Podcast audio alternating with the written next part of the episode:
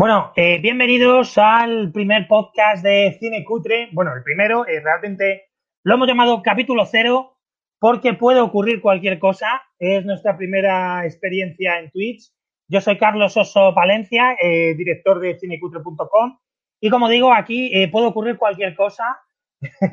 Caos técnico, esperad de todo, porque además tenemos hasta ocho colaboradores en este primer podcast. Vamos a tener una selección de lo más granado de la historia de cinecutre.com en esta vuelta eh, de la web, que ya que estamos todos aquí encerrados sin poder hacer nada en nuestras casas, ni poder hacer proyecciones ni nada, pues a lo mejor el universo nos ha mandado la señal de que teníamos que volver a los orígenes y eh, pues recuperar la web y hacer cosas online. Bueno, realmente nadie nos ha enviado nada. Esto es una putada que nos estamos comiendo y habrá que salir para adelante y hacer cosas pues, pues como, como sea, ¿no? Bien, pues en primer lugar, eh, ¿a quién tenemos en este primer podcast? Vamos a dar paso, por favor, a Kakaman. Kakaman está con nosotros aquí. Kakaman, hombre, eh, haznos felices a todos y muéstranos, aunque sea brevemente, aunque sea unos segundos, tu habitación, si es posible, o algo, que, que se vea que eres real y que no es alguien haciendo sonidos detrás de un micro, si es posible. Si no, no. Vale, pero es que estoy en calzoncillos, espera un segundo. Tápate, un albornoz, ponte una sábana. Tenemos al verdadero Kakamán detrás de ese avatar de, de su serie favorita. Vamos a ver, ahí, ahí tenemos a Kakamán. Bravo, por fin. Kakamán existe. Además lleva, por supuesto, lleva doble protección. Manu, que se te ve. Alguien ha hecho Esto va a ir luego a YouTube, pero bueno, eh, el gran Cacaman, parte imprescindible de la historia de cine cutre, que en unos minutos pues nos va a contar qué pelis de mierda ha estado viendo últimamente. Y luego vamos a comentar también algunas noticias. Pero además de Cacaman tenemos una gran sorpresa aquí, porque era alguien a quien habíamos perdido la pista en los últimos años, que es Dimitri Hardcore, co-creador de cinecutre.com, la persona que tuvo la idea, junto conmigo, de, crear esta, esta absurdez de página. Vamos a ver si está ahí. Ahí tenemos a Dimitri Hardcore. Hola, Dimitri. ¿Qué tal? Muy buenas, Carlos. ¿Cómo estamos? ¿Quieres enseñarnos también que eres real o prefieres quedarte? No, no, me, prefiero quedarme en el anonimato. en el anonimato, perfecto. Bien, pero resulta que eh, también tenemos con nosotros a Juan Pérez, eh, que está por ahí, que es además nuestro realizador esta noche, bueno, esta tarde, noche. Buenas, buenas a todos. Buenas, Juan. Que, eh, bueno, la gente se estará preguntando quién narices es Juan. Bien, pues Juan es productor de la Cutrecon, la persona que además nos ha animado a que lleva un año dando por culo para que cinecutre.com volviera. Esto es verdad. ha sido una persona que estado todo el rato, tiene que volver la web, tiene que volver la web. Y ha llegado el virus, yo no sé si lo ha lanzado Juan, es bastante probable que él tenga algo que ver, porque con, como digo, pues gracias a él han cumplido los deseos de Juan y Cinecote vuelve a estar aquí. Pero tenemos también detrás de la pantalla, bueno, tenemos también en pantalla. voy, a, saludar o algo. Que no sí, de hablar. Estás ahí todo el rato ahí rajando. Buenas a todos. ¿Qué tal? Bienvenidos. Ya puedes dar paso al que sea. Bien, tenemos también a una persona que, aunque no es parte de la web, sí que es parte de lo que hemos estado haciendo en los últimos años. Es eh, copresentadora conmigo del, bueno, y co-creadora y co-guionista del espectáculo VHZ y presentadora de la Cutrecon. Vera Montessori. Hey, ¿qué tal? ¿Cómo estamos? Bien, aquí, eh, como veis, con su característico pelo azul, eh, pues ahí tenemos a la diva del, cine cutre, que luego también nos comentará, pues eso, que, ha estado disfrutando en, de encerrado en su casa estos días. Hostia, pues de mierda también, guapa, ¿eh? También tenemos con nosotros, atención, que esto nos había anunciado, participante, sorpresa, a Pedro Mérida, también eh, productor de la Cutrecon y autor de varios artículos míticos de la web. Muy buenas, Pedro. Hola, buenas tardes. ¿Cómo está la cosa por ahí por Canarias? Pues por aquí eh, me veo con retardo, pero muy bien. Aquí estamos una hora menos y disfrutando de un tiempo muy soleado y ciertamente, bueno, pues ya digo, mm, con tranquilidad. Afortunadamente eh, Canarias es de esos sitios que, mantiene su, su estética paradisiaca dentro de toda esta situación caótica, con lo cual, pues bueno, pues la, pena es no poder salir a dar paseos más largos, pero dentro de todo muy bien y encantado de estar esta tarde con vosotros. No, no, vamos, es, un honor tener a toda esta selección de gente. Pero además de, gente que ha escrito en cinecutre.com, tenemos también con nosotros a alguien muy cercano a este proyecto, vinculadísimo a la Cutrecon, autor de y creador de Videofobia, esa serie que hago yo, eh, junto con Paco Fox. Tenemos a Paco Fox online también. Hola, muy contento porque hace un mes que solo cago en casa y no tengo que cagar fuera. Cojonudo, o sea que hace un mes yo me cago en casa. Que no tienes que poner trozos de papel higiénico en la taza. Efectivamente. y puedo calentar con un, con un, con el secador, se puede calentar la taza y, ya está calentita cuando te sientas. Bueno, ha habido una explosión aquí de, entusiasmo en Twitch con ese Paco, ole, bien, no sé qué. Y hoy tengo a Paco. Parece que tu barba triunfa. Ahí tenemos Viva Paco, en fin. Bien, pues eh, creo que no me dejo a nadie. Eh, he dejado a alguien de los que vamos a estar. Bueno, ah, bueno, sí, sí, por supuesto. Atención, otro miembro mítico de Cine Cutre y luego habrá sorpresas. Ojo, que está cocinando Juan, nuestro técnico ahí. Tenemos también con nosotros a eh, probablemente el autor más prolífico en críticas en la web, Sigal, que está con nosotros también desde Cataluña. Buenas tardes, ¿qué tal Paco? Ay, ¿qué tal Carlos? ah, está bien, o sea, yo te he ignorado, tú me llamas Paco, pues bueno, creo que, sí, estamos empatados. Y encima me sacas después del Great Star, ¿no? Y es que somos tanta gente y esta es la primera vez en... Bueno, no, o sea, piensa que el último será el primero, o sea, ahora mismo los, la gente que nos está viendo en Twitch, que no sé si llamarla oyentes o, con espectadores, espectadores. Eh, se va a quedar con tu nombre. Y bien, bueno, pues eh, ahora sí, vamos a. Juan decide, por ejemplo, así al tuntún. Ponme a, cuatro personas por la pantalla y luego vamos dando, dando paso a ver quiénes salen. Tenemos a Dimitri Hardcore, a Vera, el sobaco? ¿Me habéis pillado? Esto es a traición, es entrar en directo a traición, así que estás listos en todo momento. Prometo acabar con camiseta. No en pelota. Yo prometo acabar sin camiseta.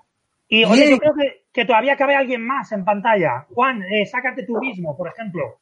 Estés haciendo lo que estés haciendo. Bien, ahí estamos. Pues yo, quiero, yo quiero, unirme, quiero unirme al club de Paco de que a gusto se caga en casa y no en el trabajo, ¿eh? Mm. Hashtag yo me cago en casa. Yo, como Ven, yo como buen catalán que soy, estoy totalmente en contra de que no puedo ir a gastar el papel de váter del trabajo. Cierto, En fin, bueno, eh, este podcast, algunas cosas que, quería contar del, podcast de Cinecutre. Bueno, lo primero, no queremos que sea un podcast al uso, es decir, no, no vamos a coger un tema y estar debatiendo mm, sobre él durante dos horas, sino que vamos a hacer un variadito de cosas y por ello es un podcast con secciones. Y la primera sección vamos a hablar de noticias de mierda, noticias de, de cine cutre, que a pesar del confinamiento, pues el mundo del cine no se ha detenido todavía ya que todavía hay locos que rodan películas dentro de su casa, eso, eso está ocurriendo, por supuesto, y eh, además de pues que hay muchas cosas que ya se han rodado y que están en postproducción o retrasadas, en fin, y poco a poco van saliendo. sobre todo retrasadas. Sí, muy retrasadas. retrasadas. la verdad es que sí. Totalmente. Bien, y la primera película, eh, bueno, la primera noticia que quería comentar, que ya la hemos compartido en la web, atención, y me gustaría que la fuéramos comentando entre todos. Sobre todo, Paco nos va a dar una visión de por qué esto está ocurriendo. Me refiero a que ya está online en la plataforma de streaming de la Full Moon la película Corona Zombies. Corona Zombies ya está entre nosotros, te han dado prisa, eh, había que darse prisa, no fuera que esto de la pandemia se acabara mañana. Ya sabéis que, las noticias pues, pues vuelan. Y ha habido, pues, Charles Band, que es, eh, bueno, creador de la saga Puppet Master y de un montón de, películas míticas de videoclub, pues ha salido adelante eh, con Corona Zombies. Por favor, ¿quién quiere aportar algo sobre el hecho de que ya exista, o sea, en un mes de pandemia, una película de zombies sobre el tema? Por favor, ¿quieres que pongamos primero el tráiler? Vale, vamos a, vamos a disfrutar del tráiler de Corona Un cachito, no, solo un cacho. Un cachito, un cachito. Un cachito, un cachito, venga. Vamos a ver. Oh, ha funcionado. ¿Sale con audio? No, sale sin audio. Vale, un segundo. Creo que tenemos que repetir. Lo podemos doblar si queréis, ¿eh? Lo podemos doblar. Es que eso tendría que ver con la peli en sí. Claro. Sí, Probablemente la mejoraríamos. A ver. A ver. A ver. Ahora sí. coronavirus. Round zero of the virus. This was taken moments ago at the Wuhan, China soup factory, where they were testing the. Bueno, está bien eh, con el hilo de la actualidad. Han dicho Wuhan, han dicho China, han dicho coronavirus. Pantalla completa, Juan, que se ve tu escritorio. Juan, ¿por qué tienes porno gay ahí? Bueno, planos robados de Apocalipsis Caníbal, claro que sí. Hombre, es toda la puta película. Pero toda la peli entera, efectivamente, como dice Paco. Y luego clips de internet han cogido imágenes. Además es la única película que utilizan. ¿Cómo va esto? No, hay otra, hay otra. Hay otra de la propia Full Moon que se llama Strippers versus zombies, zombies. contra Strippers, que es también de la Full Moon, que han metido también metraje por ahí en medio. Ah, vale, que está menos, llena de, de lo, lo, que es muy triste, lo que es muy triste es que el metraje de la peli del ochenta y pico tiene mejor calidad que el de Strippers contra Zombie, que, que es una peli relativamente reciente. Y, y mejor, y mejor que lo que ha rodado Charles Band en el garaje de su casa. Con, con dos Por tías. supuesto. Pero lo que ha rodado Charles Vance esa es como. Ahí va. A propósito, no sé si ese plano está en la peli, en el que le arrancan los ojos. Pues habrá que verlo porque, como Ah, digo, ¿Ya lo has visto, Pa- Paco? ¿Ya lo has visto? Sí. Y por favor, haznos una crítica, cuéntanos un poco. No. Es, una, es una puta mierda. Es, es- es- o sea, a ver, es, es una mierda, pero, pero no. Vosotros lo sabéis, cuando se hace humor, Sí, ya, ya. lo peor película de mierda es la comedia mala. Esto todos lo sabemos. Y esto lo que hacen es, mm, ¿qué tal gatita? Eh, o no sé si lo hacía también Kung Pao, ¿no? Doblar una peli vieja. Bueno, Sí. y lo hacía también eh, la Filmark, las pelis de ninjas. De los Sí, pero 80. esto, esto en plan, en plan broma, se dedican a hacer chistes y todos los personajes se llaman Romero, Cronenberg, o sea, Fulci Oh. se llama, ¡oh! ¡oh! Qué, qué, qué gracioso! O sea, no hay nada. Qué ocurrente. Bueno, de todas formas, acordaos respecto al tema del coronavirus, acordaos con lo del ébola, que, que Guacalibu también sacó una peli de la crisis del ébola. O sea, que, Ebola que- Hunter. Sí, que aquí quien no corre vuela. Bueno, no, no, no, es, una película, ¿no? es un, es un personaje recurrente de sus películas, el Ebola Hunter. Sí, pero Sí, una pero la película peli-. Pero la peli nunca la terminó, de, ¿no? de Butatsula Ebola Hunter nunca, nunca llegaron a terminarla No. porque se le borró el disco duro. Es lo que ocurre cuando tú estás en Uganda y montas las películas en un ordenador que has montado con piezas que has encontrado en un vertedero. Claro, que, que se te borra lo, lo que estás filmando y tienes que repetir. Si os parece, vamos a dar paso eh, a las personas que no están en emisión para que nos comenten qué le ha parecido esto de Corona Zombies. Que seguro que. Kakamán y los demás tienen algo que aportar. Vamos a ver a quién, quién tenemos ahí. Eh, Pedro, ¿eras consciente de que Charles Band había rodado algo como Corona Zombies? Lo, lo que, lo, que, lo que me sorprende es que no, eh, me hubiera sorprendido es que no hubiera aprovechado la oportunidad que se le presentaba. Sea, el tipo siempre ha sido un, un oportunista de primera Estamos. y yo creo que aquí eh, ha reverdecido laureles, pero de, de una manera espectacular. Entonces, yo, vamos, en, en, este aspecto eh, me quito el sombrero y tengo que reconocer que Band ha, ha, ha subido en mi, en, en mi escalafón de, de mm, infra, infra... Nivel de, de oportunismo, de oportunismo. Sí, sí, sí. y A, la este momento. O sea, es un- o sea, aquí se demuestra lo que es la supervivencia nata dentro de la industria del cine. Y para mí está encabezada por Charles Band. Claro. No, no, bueno, y el póster es maravilloso porque, Juan, no sé si puedes poner otra vez el póster en pantalla porque a, a mí me gustaría comentarlo. Ahí tenemos zombies con mascarillas robando papel higiénico. Aparecen también eh, gel desinfectante. O sea, un Sí, sí. poco más. Y este zombie lo podríamos confundir con mi vecina del quinto. O Todos los, tropos del- todos los tropos de la pandemia resumidos en un póster. están ahí, es perfecto. O sea, toda la crisis resumida en una única imagen.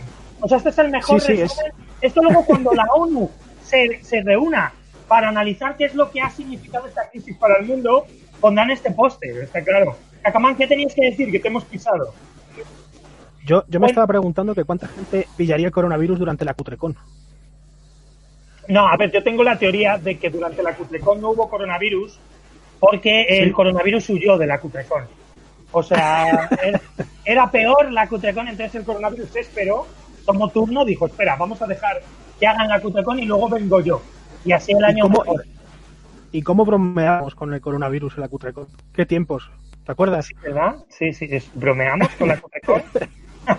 Ni lo recuerdo. ¿Eh? Oye, Manu, nos están pidiendo que cuentes lo del papel higiénico, por favor. ¿Qué es esto de que una señora por Arganda del Rey... Ah, que lo cuente. ¿Qué, qué, te pasó a ti con el papel higiénico, por favor? Pues, a ver, me pasó pues el, al día siguiente de que eh, cancelaran las clases de los chavales. Fui a la compra, como suelo ir normalmente todos los días, antes de que pasase esto, claro. Y, claro, pues yo iba con mi. Había comprado papel higiénico porque hacía falta y tal. Y ese día, pues observé que, la gente se lo estaba llevando, pues con, con, pales. Y claro, pues por suerte había, había bastante en el supermercado y, y pude llevarme un paquete mediano. Y claro, pues estaba saliendo ya del súper, eh, subí unas escaleras mecánicas para salir por la puerta de, arriba, hacia mi casa. Y entonces pues me crucé con una señora y de repente noto en, el asa del, de la bolsa de papel higiénico, noto un tirón. Y claro, y Pero, sí, y según me cuenta que tú estabas dando la vuelta. Sí, sí, sí, sí, yo estaba, pues eso, me cruzó, me crucé con la mujer esta y claro, de repente noto hacia atrás un tirón en la bolsa del papel higiénico, en el asa del paquete. Y claro, me giro y según me voy girando dice, ¿a dónde vas tú con eso? Y yo, ¿eh? ¿eh? ¿Perdón? Yo, claro, yo confuso y digo, yo, ¿qué, pasa aquí? Y claro, entonces ya aparece por otro lado la, la hija, supongo, de la mujer dice, mamá, mamá, que sí tienen papel higiénico abajo. Y ya coge la mujer, me suelta el paquete con el asa rota y claro, yo me quedo como, ¿qué, acaba de suceder? porque me han intentado robar el papel higiénico? Y nada, a ver, con, con el tiempo pues deduzco que la mujer lo que estaba era estaba asustada supongo digo yo y al, y al ver papel higiénico pues dijo oh, oh, se, emocionó o algo y no, no sé tampoco creo que la intención no, pensaba que le estaba robando el papel higiénico ¿a dónde vas tú con eso? pues señora limpiarme ¿Dónde vas tú con eso? igual que usted bueno que, que entre por favor vamos a meter a, Dimitri Hardcore en pantalla Hola. Ahí le tenemos, bueno, tenemos a su avatar y vamos a meter también, por ejemplo, eh, a Jordi. Jordi entra. Y también a Juan. Venga, que Juan entre en pantalla. Ahí estamos. Vale, porque eh, tengo otra noticia que daros, ¿vale? A ver. Os habéis quedado con que Corona Zombies ya está online. Se ha anunciado para el 15 de mayo, es decir, para pasado mañana, está el mes que viene. Charles Band acaba de anunciar Corona Zombies 2. Corona Zombies 2 ya está rodada y además se llama Corona Zombies 2, Kendra y Barbie, Save the Tiger King. Claro que sí. Eh, bravo. Bravo, o sea, aprovechando los dos temas candentes del momento. Eh, Pedro, tú antes decías que el problema, el problema de todo esto es que como esto va tan rápido, lo, de las bodas de Netflix, igual para cuando saca la peli, ya no, nadie se acuerda del, del, del Tiger King. Este. Sí, sí, sí, sí, se van a acordar, sí. Hay un en el que, o sea, tú piensas que la, serie todavía no ha terminado y hay el, el, fandom de voto de esta serie es absolutamente brutal. O sea, una vez más, la demostración absoluta de que Charles Van se anticipa a, todo lo posible. O que tiene más morro que espalda. Más bien eso. pero, es increíble, pero es increíble cómo se, como cual Ave Fénix se, se, se renace de sus cenizas, ¿eh? Porque Charles Van llevaba como unos años en la mierda, que no se comía nada, y de repente ha sido capaz de volverse a poner en la palestra. No, además lo, mejor de todo esto es que a lo mejor Charles Band ahora mismo está viviendo el momento más exitoso de su carrera a nivel mediático. porque yo creo que ni sus películas de videoclub probablemente. te comentarían tanto si hubiera habido internet en su momento que hacer Corona Zombies 2 y mezclarlo con Tiger King. Eh, man, eh, yo quería por favor que nos contaras, o sea, al hilo de Corona Zombies 2, ¿Cuál es tu teoría de cómo hace, eh, de dónde saca sus ideas Charles Mann para hacer sus películas? Sí. Bueno, pues yo, yo esto lo llamo eh, auténtico y genuino cine hashtag de Twitter. O sea, yo creo que literalmente se ha metido a Twitter, ha cogido los, los, cuatro temas más candentes, los cuatro hashtags que estaban arriba y ha dicho, hago una película. Y claro, o sea, podía elegir entre... películas antiguas, pues, Claro, las opciones que tenía eran Sánchez Dimisión, La Peste Roja, Sánchez Feliz a la calle, eh, Feliz Domingo, cuarta temporada de La Casa de Papel y Tiger King. Que ojo, a lo mejor La Casa de Papel puede ser la tercera parte de la saga Corona Zombies. y probablemente sea mejor Corona Zombies 3 que, que La Casa de Papel 4. Qué pedazo de mierda de temporada, por favor. Bueno, eh, yo, ahora para esto eh, vamos a poner, por favor, vamos a quitar a Pedro Mérida de momento y vamos a meter a Vera Montessori, que esto hay que comentarlo con ella, y vamos a meter, por favor, en sustitución de Cacamán, que luego volverá con nosotros, a Paco Fox, por favor. Bueno, esto va, esto va de miedo, no nos quejaremos. Ahí le tenemos. Eh, bien, traigo otra noticia de alcance eh, ya que no hay cine, bueno, está el cine casero que hace Charles Band en su casa, pues a lo mejor tenemos que conformarnos con el cine porno, que se sigue adelante, porque ese se puede rodar dentro de casas y demás. Y acaban de anunciar, atención, esta película. Vamos a ver el trailer, a ver, a ver. No puede ser, no puede ser, no puede ser. Vamos a verlo. Es premium. Sonic the Hedgehog. That's ¿Eh?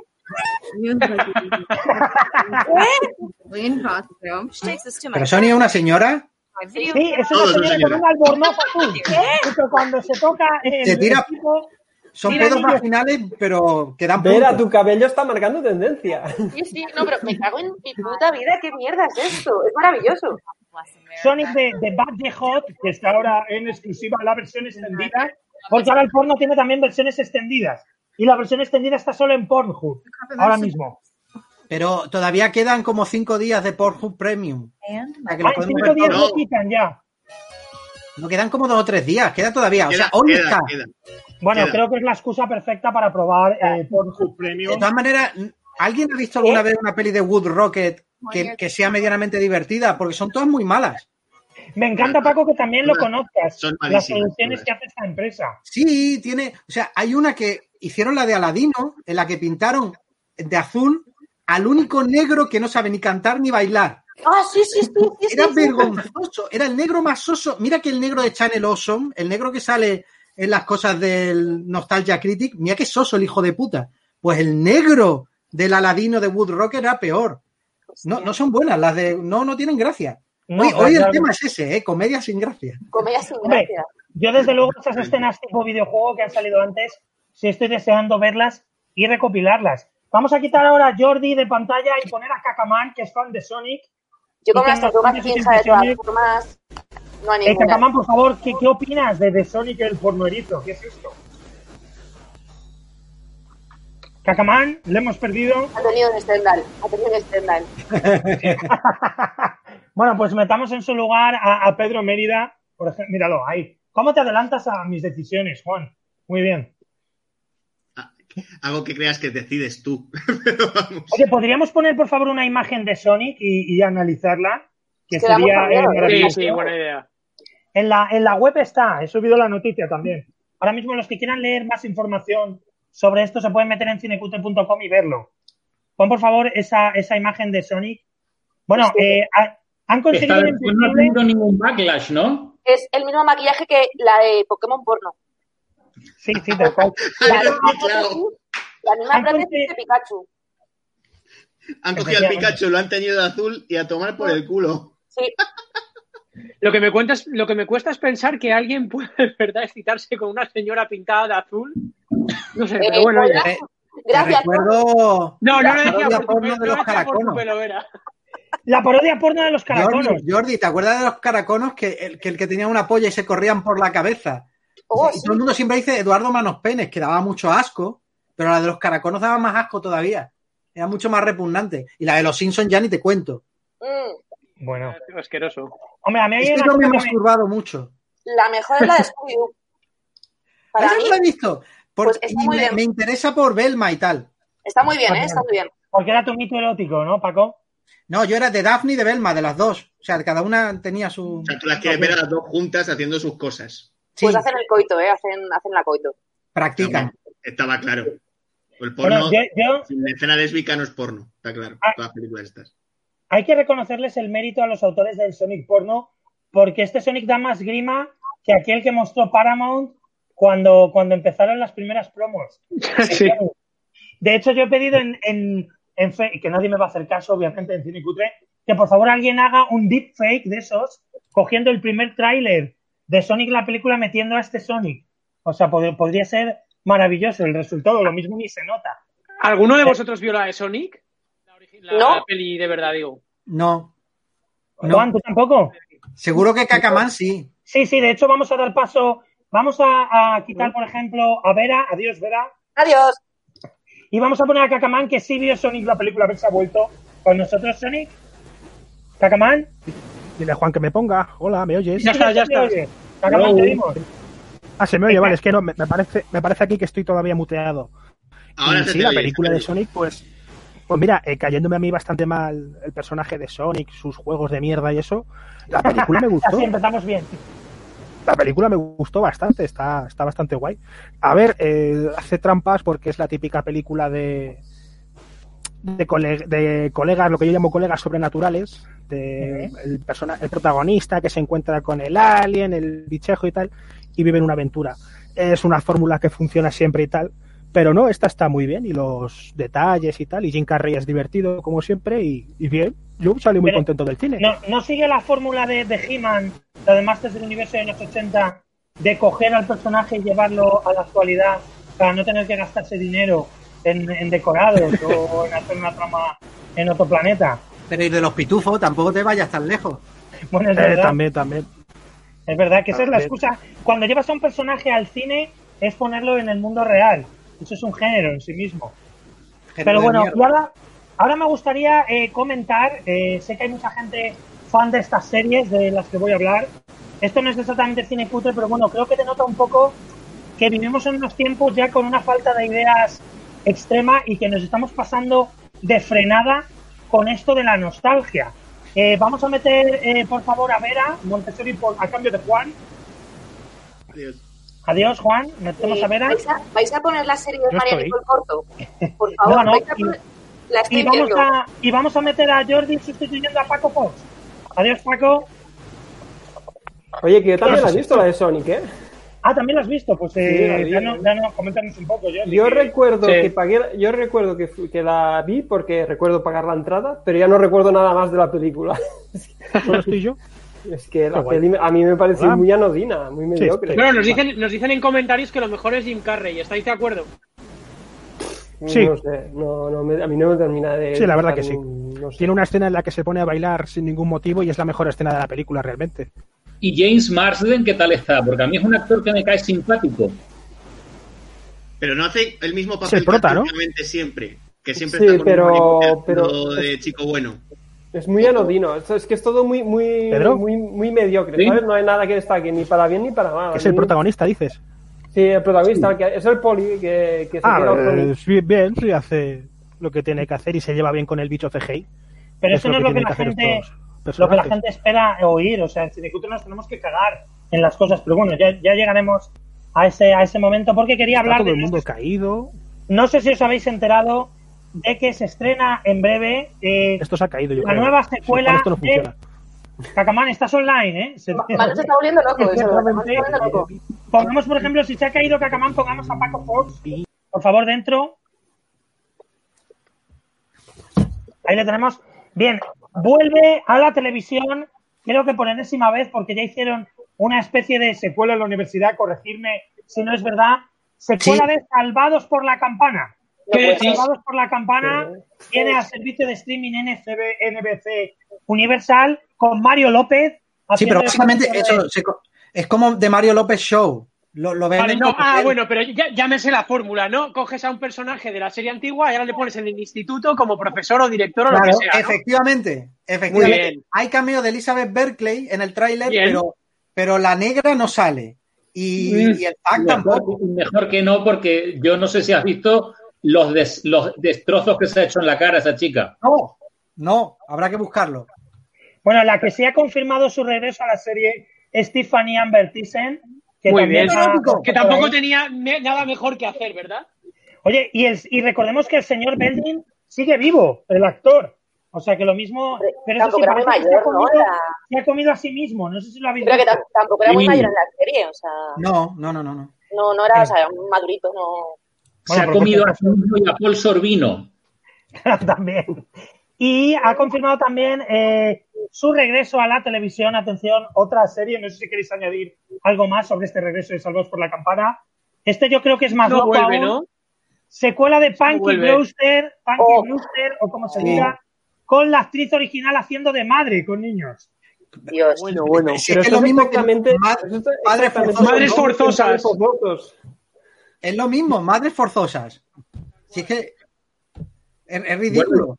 y por ahí he visto también una promo de That 70 Show con Aston Kutcher y Danny Masterson. Ah, eso no lo he visto yo, eso no lo he visto. ¿El qué? No, claro, si es que la nostalgia. Y también me he enterado de que vuelve cinecutre.com. ¡Oh! Así, ¿eh? O sea, Putos vendidos ahí a buscar el dinero. Pues tenéis que ver la serie de María Nicole Corto, que está en, en, en HBO. En HBO. Yo tengo ganas. Eh, flipas, puto flipas, Aragón TV, o sea, un Pero, drama. pero una Sí, cosa, Aragón TV, sí. una cosa, ¿Cómo todos dices? esperábamos, todos esperábamos que de los 90, cuando viniera el revival, tendríamos eh, a Nirvana y a Reality Bites y cosas así. Y lo No. que hemos tenido del revival es Salvados por la Campana, Padre Forzoso y Corona. Bravo, Ya está. bravo. Tenemos lo que nos merecemos, o sea. The Rhythm of the Night es lo único que tenemos de los 90. Bueno, ¡Qué desastre! Y si seguimos claro. en esta tendencia, en un par de años volvemos a tener compañeros con Kini de, de- de- de director De del instituto. No, no, de alumno, de Claro. Por favor. Vota a favor, ¿eh? vuelva- Sobre esto vamos a meter, quita- vamos a quitar a Dimitri y vamos a meter a Juan, que su primo era actor en la serie de compañeros. A ver qué Solo me, opinas sobre queréis, esto. solo me queréis por mi primo. ¿Qué, qué, qué opino de que vuelva compañeros? ¿Quién Creo era que tu no me primo? digas ¿Quién era tu cojonuda, no me primo? digas que no. Ubica, ubica a la audiencia, Juan, ¿quién es tu primo? Maldita sea, los que oigan TDC ya tienen que estar hasta los cojones Ya, de ya Dani. lo sé, pero hay Eh, gente que no. Mi primo es Daniel Retuerta, que era Lolo en Compañeros, el hermano de la Valle. Y luego aparte salía en el internado, que era el, el- el bajito que nadie quería, ese era el del internado. Y luego, pues nada, ahora es un chico estupendo que le- no- de vez en cuando viene a TDC a, que, a decir gilipolleces, pero eso es lo que hacemos. ¿eh? Tiene una cabeza bastante grande. ¿Quién? ¿Él o yo? Tu primo, bueno, tú también, pero tu primo tiene que una va en la genética. bastante importante. Re- realmente lo- los Pérez y tal tenemos una cabeza gigantesca. Y en en eso nos parecemos. Luego en el Entonces, resto- toda España, toda España es Kirby, porque, porque Pérez, unamos a Rodríguez y ya lo hemos armado. ¿Qué le vamos, chaché? ¿Y cómo fue tu experiencia de ser hijo de María Garralón? Ah, pues con María se lleva muy bien. Con el, con el que no es con Francis Lorenzo. Porque Vaya. Francis Lorenzo salía en compañeros haciendo de profesor. Era el profesor guay. Y en creo. efecto F, en efecto F, no enrollado. lo olvidemos. ¿eh? El profesor enrollado que- que luego te la clava, como decían en, en Muchachada Nui. Pues hacía de, de profesor enrollado y el cabrón de Francis Lorenzo, años después, cuando se ha encontrado con mi primo, ni le reconocía. Cuando estaban, compartían un montón de escenas. Un montón de escenas. Y Bueno, no, no pero, reconocía, pero es pero que era la agresivo. cocaína es lo que tiene. No, y no le reconocía adrede. Esto es lo típico de que ignoras a alguien porque no quieres reconocer quién es o te da vergüenza de aquella parte de, de tu pasado. Hombre, peor fue cuando hacía en médico de familia de- del cuñado. Bueno, Claro. o, de- o del malo de Águila Roja. O el presentador de Efecto F en Antena 3, no lo olvidemos. O sea, que Ay. se ha quedado para la historia de la Para mí lo mejor que ha hecho Francis Lorenzo fue un cameo en una película que seguro que no habéis visto ninguno, que era El Florido Pensil, lo ha visto. de Roberto Alcázar. Hostia. De hecho, fíjate, Pedro, me gusta que de repente saques este tema porque justo hoy en Twitter había gente reivindicando que teníamos que ponerla en la Cutrecon o hablar del Florido Pensil Florido en Pensil, Cinecutre hombre, no es tan mala. punto com. Ya, ya, pero hay gente que lo ha pedido en Twitter. A ver, Es eh, que- eh, era- de Anton Reisa, ¿no, Pedro? No recuerdo si era de Anton Reisa, sí recuerdo que salía en un, en un cameillo Virginia Gluck. ¿Sí? ¿En serio? Sí, de un en el típico trío de cantantes de la, de la radio, del Ah, no, es de programa de Juan. José Porto. Hostia, pues Juan José Porto tiene cine de mierda importante, ¿eh?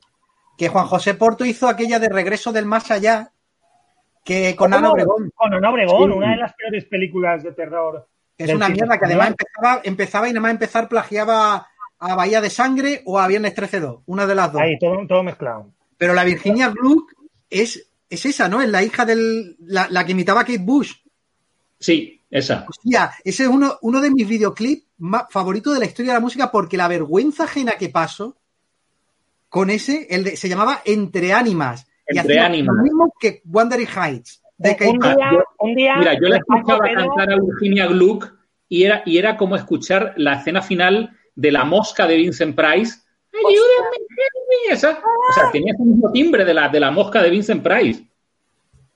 Yo, es, oye, vergonzoso. Tenéis que ver ese, ese videoclip. De hecho, mira, Pedro, ahí va.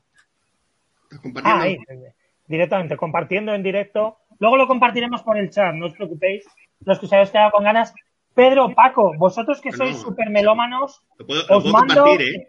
os mando un guante, ¿vale? De que un día tenemos que hacer un análisis en directo de videoclips de mierda. Paco, Pedro, de acuerdo? ¿de acuerdo? Eh, en los años 80, prácticamente todos los videoclips españoles, menos Lobo Me Parí o algo así, son toda una mierda. Los de Radio Futura dan vergüencita. ¿Pero qué es esto? Está imitando a Kid Bush, pero igual es igual la canción. Y ahora empieza a dar grititos. Oye, por lo visto, Cacamán ya está online. Eh, Juan, decide tú quién se va y Pues- por dónde entra Cacamán, por favor. Quita a alguien. Ahí tenemos a Cacamán. Uy, es la mosca, ¿verdad? ¡Es la mosca! Cacamán, eh, ¿qué opinas de este videoclip que estamos teniendo en pantalla ahora mismo? Por favor, necesitamos tu opinión. Dios mío. Es Pili Baena. Joder. Espérate Vamos, que se ha sido, saca cámara muy, imagen ha sido muy para, para nosotros, hay que explicarlo al público. Ya, sí, sí, Es bueno. una gran amiga nuestra, es una es una amiga nuestra que también es pelirroja y demás. Bueno, eh, Cacamán, ¿qué es lo que te ha cómo suena pasado? soplar plástico. Cacamán, eh, ¿qué es lo que te pasaba? Que te hemos perdido. Eh, ahí le tenemos en imagen. A ver si se le escucha. Cacamán. Nada, no, Cacamán le, le hemos perdido. Bueno, eh, y tengo ya la última noticia del día antes de meternos en otros temas. Tengo la noticia sorpresa de última hora, ¿vale? Oh. Tenemos una noticia sorpresa y es que se ha cancelado la Comic Con de San Diego. Oh, Nadie lo podría haber esperado. Nadie lo preveía. Nadie Lo han preveía. anunciado ayer los ¿Qué me estás organizadores contra tiempo y marea decían que se iba a celebrar sí o sí. Esto era- estos no habían visto lo que le había pasado al alcalde de Sevilla. No, no estaban al tanto de lo que había ocurrido con las procesiones. Y el caso es que eh, se ha cancelado la, la Comic Con de San Diego. Pero bueno, no- noticia, vamos, eh, sorprendente. Tampoco Y ahora había, sí. había películas que anunciar, porque digo porque la Comic Con son películas, no tiene nada que ver con Sí, el sí.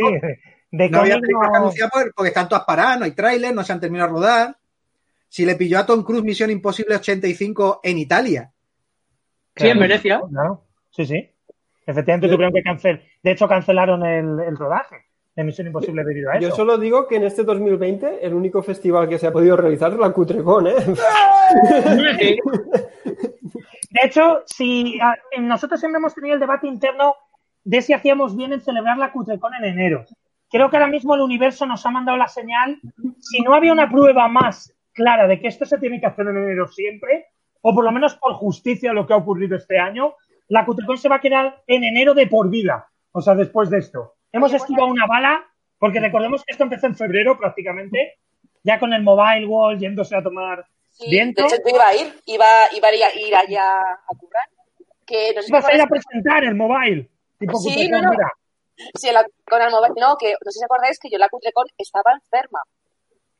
Ah, fíjate. ¿No os acordáis? Que Pero no fuiste tú quien votó, ¿verdad? ¿Eh? Tú no fuiste No, quien pero- votó. Pero Vale. mm, no quiere decir nada, pero no sé si fue coronavirus. Bueno, puede, puede ser. De hecho, hay quien ser, ¿eh? comenta en los comentarios del chat que el coronavirus comenzó con el tío que potó en la primera fila en la proyección de Velocipastor. Cosa que ocurrió en la última Cutrecon. Lo mismo se originó. Ahí, ahí, claro, había, había evolucionado. Pero bueno, ahora si os parece, eh, vamos a una sección libre que es, eh, vamos a comentar entre todos y el que quiera aportar, pues vamos dando paso. Supongo que estos días de encierro, que llevamos ya un mes eh, encerrados en nuestras casas, pues tratando de, de consumir pues las cosas que hay por las plataformas de streaming, en Pornhub, como ya hemos visto, que nos está dotando de, material del bueno. Quería que nos comentarais un poco, uno por uno, qué películas habéis estado viendo últimamente y sobre todo cuáles os han parecido una mierda absoluta. Tenéis el momento de desahogaros y comentarnos eh, por qué. Eh, por ejemplo, eh, vamos, eh, ¿qui- ¿quién quiere empezar con esto? O sea, ¿quién se quiere desahogar? Paco. Paco, sin duda, Paco, por favor, ¿qué has visto últimamente que sea digno de mención en términos de, de mierda cinematográfica? Pues tú sabes que, que la Cutrecon de este año la iba a abrir una película, ¿verdad, Oso? Tú lo sabes. Efectivamente. Y que dijeron, no, no, eh, esta película ha terminado el recorrido en festivales y ahora ya va a Ah. pasar a vídeo bajo demanda. Tú dices, no, va a pasar a vídeo bajo demanda dentro de dos Oh. meses. Lo que estáis es harto de que nos riamos de la película. Claro. Y va, la esquivamos. eso, ¿no? ¿Estás Es eso es verdad? ¿Que en realidad no la quisieron poner en más festivales para que no sirvieran de ella? Sí, sí, eh, no, el- a ver, si, no, si nosotros le íbamos a dar dinerito, la peli es súper barata, aunque bueno, cuando tú ves imágenes del rodaje, se ven unas cámaras de la hostia y unos focos de la hostia, pero el resultado es muy barato. A nosotros nos pedían un dinero elevado por esa película, o sea, a nosotros no, en festivales pedían un dinero elevado. Cuando yo mando el mail, ya dicen, no, la hemos retirado, pero era porque ya sabía, ya estaba el director harto de que Claro, se ya de convertido en un meme. Claro, porque el director, esta es de las pelis cutres que en teoría son las grandes, las buenas, porque el director lo estaba haciendo en serio. La peli va totalmente en serio. Paco, ubica un poco, ubica horrible. ¿Qué película es verótica? ¿Quién está detrás? ¿Qué es, esto? el líder, el líder de, de Misfits, de la De banda Misfits. Punk, sí, o Doom Punk, o como coño se llame. Que la vi, la vi con Juan. Juan, ¿tú no la viste con nosotros? Sí, que de hecho este, este señor- Yo, yo vi esa pedazo de mierda. eh, La vimos juntos, pero por online. eh, tenía como tres historias Sí. eh, y ninguna valía la pena. O sea, No, era, pero es que cuando llega la tercera historia, que es la que se supone que puede redimirlo del todo porque ya tienen caballos. Y ya, y, y hay, y hay la portada, el dibujito de la portada y tal, pues es la, la corona que lleva. Y dije tú, pues van a hacer otra vez lo de la condesa Bartori. Pues la, esa es Pues la no. más horrorosa de todas. Pues todavía en la primera hay una tía con ojos en las tetas Oh. que en llora. vez de pezones tiene ojos. Oye, ¿puede ser la primera vez en la historia del cine que tengamos una tía con ojos en las tetas? ¿Esto, esto es No, nuevo? no firmo, no firmo, no firmo que en, lo Japón, firmo. que en Japón hay gente muy rara. Que, Es verdad. si el quitamos el, el japonés- hentai, a lo mejor. Y, y, joder, el, el- el- o sea, llora la tía, le cae la lágrima a una araña que se convierte en una especie de señora araña gigante, que el maquillaje de la cara no está mal, aunque se vean lo, cómo está pegado, pero tiene como los dos brazos normales y luego dos brazos flácidos, en plan pulpo octamán. Vale, ok. Y se anda y, y le dice a las tías, te voy a dar por culo, pero luego Ajá. no les da por culo, luego las mata, le rompe el cuello. Entonces Claro. lo de da por culo es como un bonus track. Eh, esa es la trama de la primera parte. Y en un momento de gracia total, primero, todas las actrices que salen son porno en la peli. Bien. O sea, la calidad interpretativa, buena, buena. Como en Samurai momento- Cop 2, igual. ¿Qué? Como en Samurai Cop 2, igual. Sí, sí, pero si es que sale la que la narradora Lexi es de. Samurai Cop 2. La Ah, que- bien, bravo. Es más guapa, todo se ha dicho. La narradora que hace Morella. Soy como vampirela o, ¿sabes? En plan, eh, vampi- eh, ¿cómo se llama? Eh, Elvira y tal. Pero da mucha vergüenza. Pues esa es de Samurai Cop 2 y está buena y tal. Pero, o sea, la primer capítulo empieza y empiezan todos a hablar. "Oh, estoy muy cansada. Vamos a comer algo y a fumar. Y decimos, "¿Esto ¿qué, qué hacen? ¿Por qué hacen eso? Entonces, están viviendo en. París, pero en París, Los Ángeles, y, y hablan todos con acento. Y no tiene sentido. La segunda es una stripper que le arranca la cara a la gente y ya, y no pasa nada más. Bueno, esto hay que decir que se basa en unas tiras de TVO que hacía Glenn Danzig, o, en un- o en unos libros que, que es una saga de TVO. Ah, Es una saga de TVOs. Vale, vale. Pero que igualmente eran una puta mierda. O sea, es que de- del cómic ya no valía ni para tomar por culo. Lo que pasa es que, bueno, en cómic, pues, pues, digamos que lo puedes llevar por otros terrenos, pero es que el ritmo es inexistente. Claro, O sea, que menos mal que lo pusimos porque alargados. el capítulo de el tercero, el de dinero, el de tenemos caballo, Mm. ese está inspirado básicamente en Jesús Franco o Jean Golan mal. Pero mal. Imagínate. Joder, qué horror. Pero Paco, entonces, la cámara, la cámara, que a propósito de eso, yo he visto imágenes del rodaje y joder, ¿eh? O sea, con un objetivo bueno y tal. Y que la cámara de repente hace un paneo y dice, uy, si aquí no hay nada, y se vuelve. O sea, es, es muy de videofobia pero no de cutrecón ni de cine basura, que yo creo que eso tú lo que me entiendes. Tiene, sin duda. tiene Y, el rollo este de, de las de pelis de James Franco, que a veces tenía James el rollo este de voy a alargar lo un que ha plano dicho de Jan. Rowling y Jess Franco. Que es coñazo tiene- absoluto. Tiene el rollo este No. de voy a enseñar a una tía medio rebozándose en el agua. Pues esto es Es igual.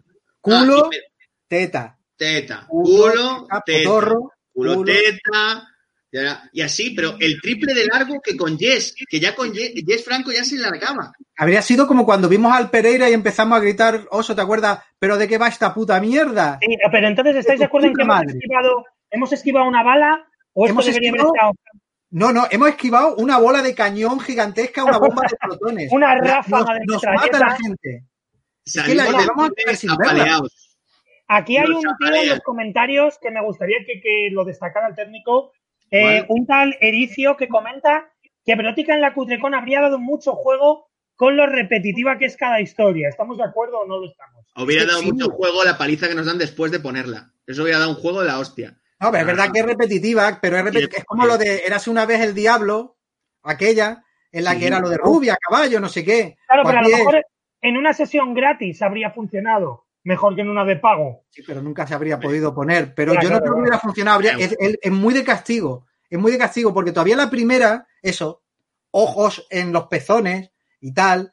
Pero, pero cuando llega la tercera historia ya no puedes más, no puedes más. Ya estás desesperado.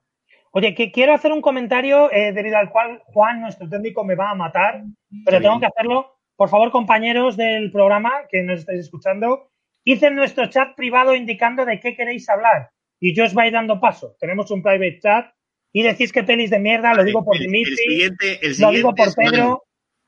El, si- no, el siguiente es Vera Montessori. Uh, la de Vera, la de Vera mola. La de Vera ver, mola. no, Bueno, Manu ha- ha, pedido antes, pero venga, Vera, vamos a pasar a Vera. No, Vera lo ha pedido antes que Manu, pero, Bueno, igual, pero bueno. Venga, venga, venga, por, por- por mi Vera. Venga, vamos a pasar. Vamos a pasar a Vera Montessori. Muy buenas. Ahí la tenemos. Eh, Eh, Vera, eh, ¿quieres hablar de un documental? Eh, cuéntanos qué coño has visto últimamente. Efectivamente, pues voy a hablar de un documental que se llama Blood and Flesh, que es The Real Life and Ghastly Death Death of Al Adamson. ¡Oh! ¡Oh, qué maravilla! Por Dios. El director de. Cinderella Está en Amazon, ¿verdad? Está en HBO. Ah, en HBO está. Creo que en Amazon también es que tengo los tres, ¿no? Bueno, eh, el documental es un auténtico y genuino despropósito, ¿vale? No sé si sabéis la historia de, de este ¿Pero director. el documental es malo o lo que cuenta es terrible? Que ahí Eh, está lo- la- el documental no está mal per se, o sea, el documental no, a mí no me gusta cómo está realizado porque mm, no da lugar, a lo mejor también vengo con mucho vicio de Tiger King, o sea, y sí que es verdad que... Querías ver, verdad, querías white trash puro y gente con mullet, ¿no? Y la- Y, y escoria blanca americana. Es Claro, lo que y en este ver. caso, este documental te lo cuenta todo, pero te lo cuenta regular. El colega, pues, era un jeta, un director jeta, que se lo pasaba muy bien. Y, y cuenta, pues, cómo le asesinaron, cómo fue su asesinato. Pero, pero me, hizo, me hace mucha gracia, pues, por cómo está contado, ¿no? Como que eh, está tan mal montado el documental que ya se sabe quién es el asesino desde el principio. Pero la intención del documental es ocultarlo, que, que no fue Sí, su jardinero, creo. O, Sí, sí, o fue no una- sé. Yo es que conozco un poco la historia. No, no, fue un, un señor que un día llamó a la puerta de su casa para, oye, como le tiraba un rata y el tío no quería pagar a nadie, se ofreció de ayudante.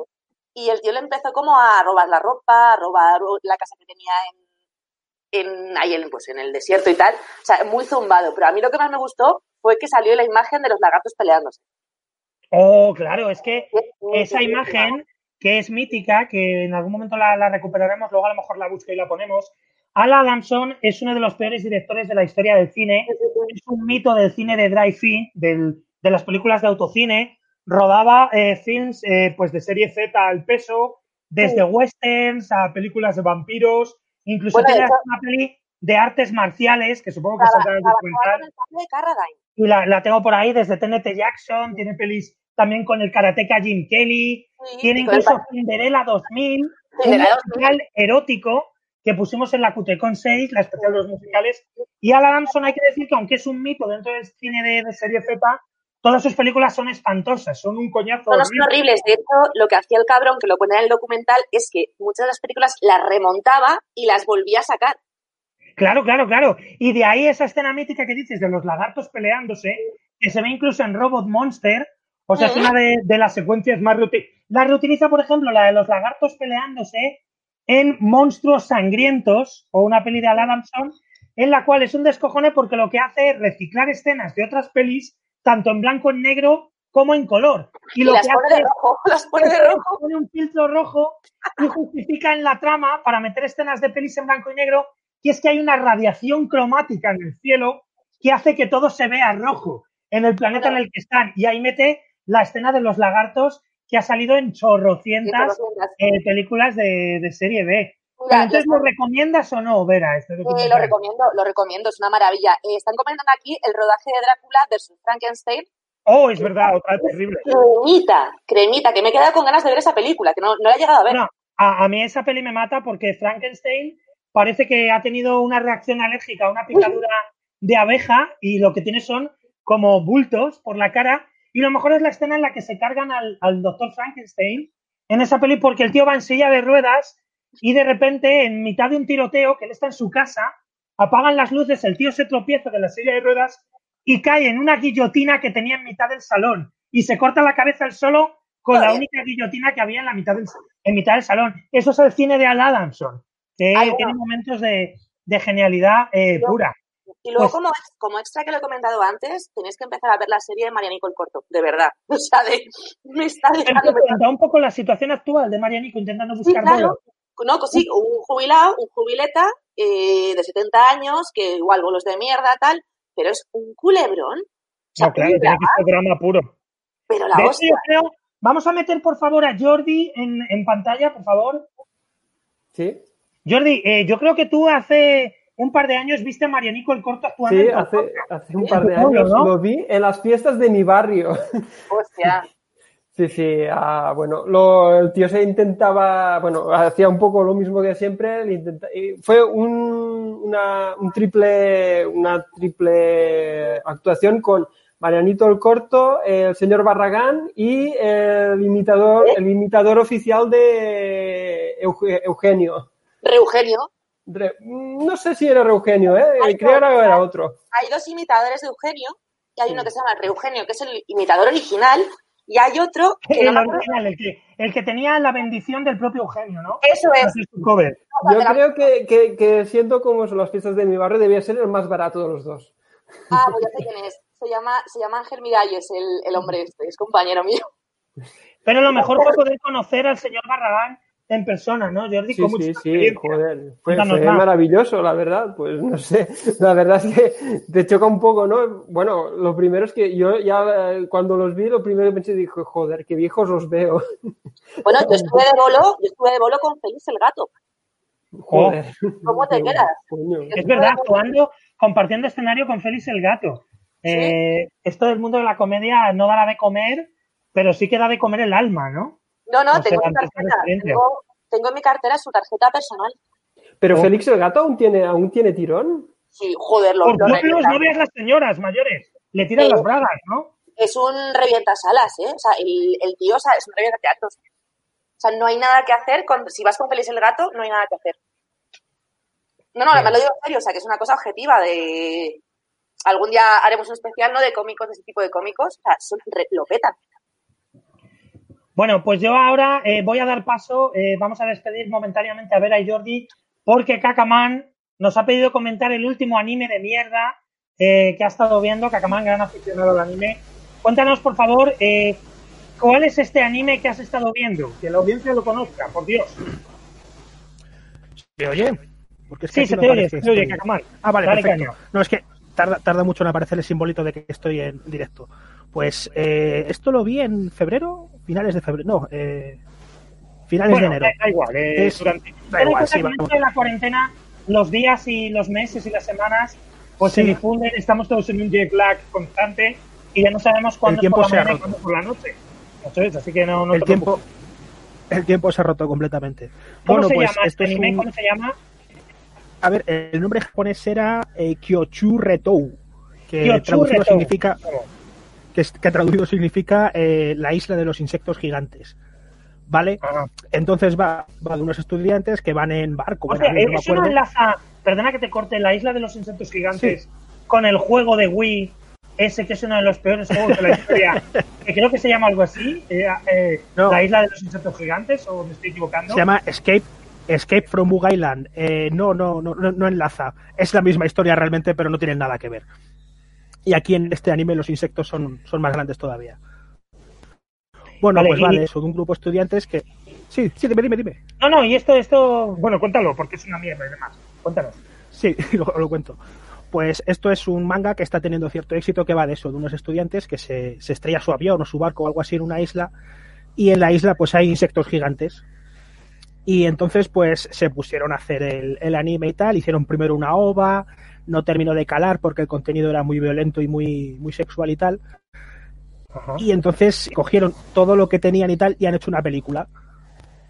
A partir, Vale, o sea, de, se han o sea, montado- a partir de la ova y del anime que intentaron De- hacer, ¿o cómo va esto? Y, y de anime, y, y de los tres primeros, se nota un montón que son los tres primeros episodios del anime, es, es escandaloso. Y entonces, pues, los eh, la, la serie es patética, ¿vale? Aparte de que el argumento es patético, eh, la protagonista es eh, entomóloga. Y claro, Ah, bien, eh, claro, siempre que aparece, si- siempre que aparece un insecto, oh, este insecto es súper peligroso, tened cuidado con sus pinzas, no sé qué. Y claro, eh, es lo que yo, es- es- esta serie pertenece a un género muy habitual en el manga, en el manga y el anime, que yo llamo porno de entomólogos. Porno de Vale. entomólogos, maravilloso. Esto, esto Porno de para entomólogos. Porque eh, básicamente cada vez que sale un personaje nuevo con poderes de insecto o un insecto y tal, eh, cortan completamente la acción para explicarte en qué consiste, eh, qué hace los poderes de ese insecto o por qué esa persona tiene esos poderes y cómo aplicados esos poderes a la persona son más poderosos que en, que en el insecto. Tienes varias Ah, vale, por series así, ejemplo, lo de tienes- que un escarabajo rinoceronte, si una persona tuviera la Si lo haces al tamaño- rinoceronte, Exactamente, tendría- sería- sería como 800 Hulk. Exactamente, y eso, y eso precisamente pasa en una serie que se llama Arachnid, que sale una chica con una lanza con la forma de, del, escarabajo, de la- del cuerno del escarabajo rinoceronte que acabas de explicar, o sea que has acertado del pleno. Bien, bien. Bueno, pues eh, los, eh, el problema de esta película es que tiene muy, muy, muy poco presupuesto y los insectos son CGI y, y, claro, se dan de hostias con la animación. y Claro, se da de y hostias con la animación no, tradicional. no, no encaja. Claro. es, es espantoso y se, da, y se da de hostias. Pero claro, lo mejor es el montaje porque hay cosas que acaba de morir un personaje y, oh Dios mío, no vamos a, a recuperarlos nunca y tal. Y a la escena siguiente ves que han pasado como 8.000 cosas, pero no las han puesto porque no tenían dinero. Y siguen completamente a lo suyo. Oye, como aficionado Es al manga Y luego- y al anime, Eh. quiero que, que te ayude a comentar esto un poco. Juan Pérez, cuéntanos un poco, que Eh. te también el, el anime y el manga. Ahí está entrando en directo, bueno, pero seguro que tienes algo que aportar esto del porno de entomólogos. Bueno, sigan, Sí, bueno, que contando, aparte, Manu, la, película esta, la película esta al margen de porno de entomólogos también es porno normal, porque no solo los insectos en esta son, son gigantes, también son las, las tetas y los culos de las protagonistas. Ah, por ejemplo. Por ejemplo. Oh, oh, oh, oh. Terraform, sí, sí es. eh, Los japoneses con las putas cucarachas gigantes y bichos así. O sea, porque si No, quieren los- follar todo el rato insectos. Los insectos están de moda últimamente en Japón, llevan ya varios. Bueno, yo creo que siempre lo han estado. Les ha gustado siempre mucho el rollo de coleccionar eh, insectos, escarabajos y tal. Pokémon nació de eso, de, de que los chavales les gusta ir con la redecilla esta al bosque a atrapar escarabajos y luego hacerlos pelear. Pokémon nació de eso, o sea, si es un, un género, un- una temática que les ha gustado Pikmin mucho. también, ¿no? Y claro, pues Miyamoto cogiendo cucarachas de su jardín, ¿no? Y de ahí nace Pikmin. O no iba por ahí la sí, cosa. sí, Pikmin también. Pikmin nació también de eso, supongo. Un momento, un De los momento. días que le gusta Ericio- pasar en el campo a Miyamoto. Ericio es el gran Eric Treble. No habíamos caído. Yo había comentado Claro. aquí. Un tal Ericio, por favor. Tenemos a Eric Yo he ido poniendo comentarios de, de Eric. al, Joder. al gran animador de la Cutrecon. Qué pena no poder estar oyendo sus gritos. Ahora, mientras por ahí le tenemos en, Bueno, en pero a lo mejor le invitamos a algún programa. Que venga. Hombre, evidentemente tiene que entrar en directo. Hombre, a- claro, a comentar, claro. a ponernos a parir cada vez que digamos algo, él mismo tiene que estar ahí haciendo la, la crítica de nuestros comentarios. Eh, bueno, oye, por cierto, hablando de terraformers o terraformers, como se diga, eh, Kakamán, eh, por favor, eh, cuéntanos tu teoría Sí. racista, que bueno, creo que no es una teoría, es bastante evidente, sobre terraformers. Por favor, porque esto es tremendo. De hecho, Sí, a si ver. me puedes ir pasando alguna imagen luego a Juan para que la veamos, que demuestran tu teoría, la podemos poner ahí. Eh, Dame la imagen, porque esto es tremendo. Me Uno de los mangas más exitosos de Japón. Eh, incluye en subtexto, subyace lo que va a contar Kakamar. Y es totalmente cierto. Bueno, pues eh, la serie va de una expedición que va a Marte, que han pasado ya varios años desde que han empezado a terraformarlo, que por eso la serie se llama Terraformas y tal. Y entonces, no sé si por accidente o... Hay, hay una película, Takashi Mike, y dos temporadas de anime. Y, y no sé si que se les escapaban unas cucarachas por accidente o, o las usaban para esto, para practicar y tal. Entonces, con movidas de la terraformación, ADN y tal, pues las cucarachas se transforman en seres humanos, por así decirlo Bien. pero claro son, son- los ves los ves y dices esto este, este- esto no es una cucaracha digo esto es un negro de 2 metros 50 con Efectivamente. antenas de cucaracha O es sea, una digamos que, súper racista según el autor de este manga, si las cucarachas Los negros son evolucionaran, insectos. Se convertirían en hombres negros. O sea, tal cual. Y esto es lo que consumen los niños sí. ahora mismo en Japón. Esto es lo que están consumiendo. bueno hombre esta serie no es para niños Es, eh, aparece en un seinen creo no es un sonen así que no pueden bueno no pueden consumirla niños pero vamos Bueno, la consumirán evidentemente ev- evidentemente. Eh, bueno, ahora si os parece, voy a dar, despedirnos a Kakamán y a Juan momentáneamente, porque Jordi ha estado invirtiendo su tiempo, perdiendo el tiempo de cuarentena, viendo una serie de mierda eh, postapocalíptica. Sí. ¿Qué, ¿Qué es esto que has estado viendo? Por favor, cuéntanos Pues, un poco. bueno, no he eh, llevo cuatro capítulos de Blood Drive, que es una... Blood Drive. Blood. Drive, no sé si te suena. No. No. Es una serie que echaron en un canal de estos perdidos de Estados Unidos, uno de estos del cable, y básicamente no la vio nadie. ¿Es una La- serie nueva o es una serie de hace años? No, o sea, debe tener un par de años. Creo que es del 2018 eh, la, la emisión. Va, bueno, te, te sitúo. Es un, un futuro donde se ha terminado la gasolina y los Ah, coches ¿de qué me en lugar, y los coches en lugar de ir con gasolina van con sangre humana.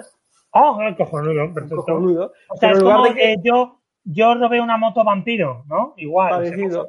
Pero en lugar de que tú vas con una garrafita de sangre humana, lo que coges es coges a un pavo, abres el, abres el capó del coche, lo metes dentro y el coche te lo, te- bueno, te lo descuaringinga todo y ya se coge la, la, el- la sangre para funcionar. Ah, Eh, el, el concepto mola mucho. El ¿Y qué, es que qué usa para como combustible los anticuerpos del, del coronavirus? ¿O como... No, no, no hemos llegado a tanto. El concepto mola mucho, pero es que el concepto como tal solo dura dos, dos capítulos o así. Yo ya voy por el, por el cuarto o el quinto y es un poco como le pasa como a Resident Evil, a la saga de películas de Resident Evil, que a medida que avanzan, lo de los zombies es lo de menos. Y al final son todo que sí, conspiraciones corporativas de mierda. Eh, aparte no está muy bien rodada tampoco, las persecuciones están todo en plan muy videoclipero, muy... Lo peor que tiene la, la acción moderna, la verdad. No sé. ¿Y por qué sigues viéndolo? ¿Por inercia? ¿Porque no tienes Porque, que eh, por la misma razón que me, aún me veo los directos a vídeo de Steven Seagal, ¿no? Por, porque son mi Por la- droga. Por- lo mismo porque estás encerrado en tu puta casa sin poder hacer nada. También Exactamente. puede ser el, el Porque motivo. como llevo cuatro capítulos, tengo que seguir viéndolos porque yo qué sé. ¿Y dónde se puede ver esta, esta serie de Blue? Eh, es una buena pregunta.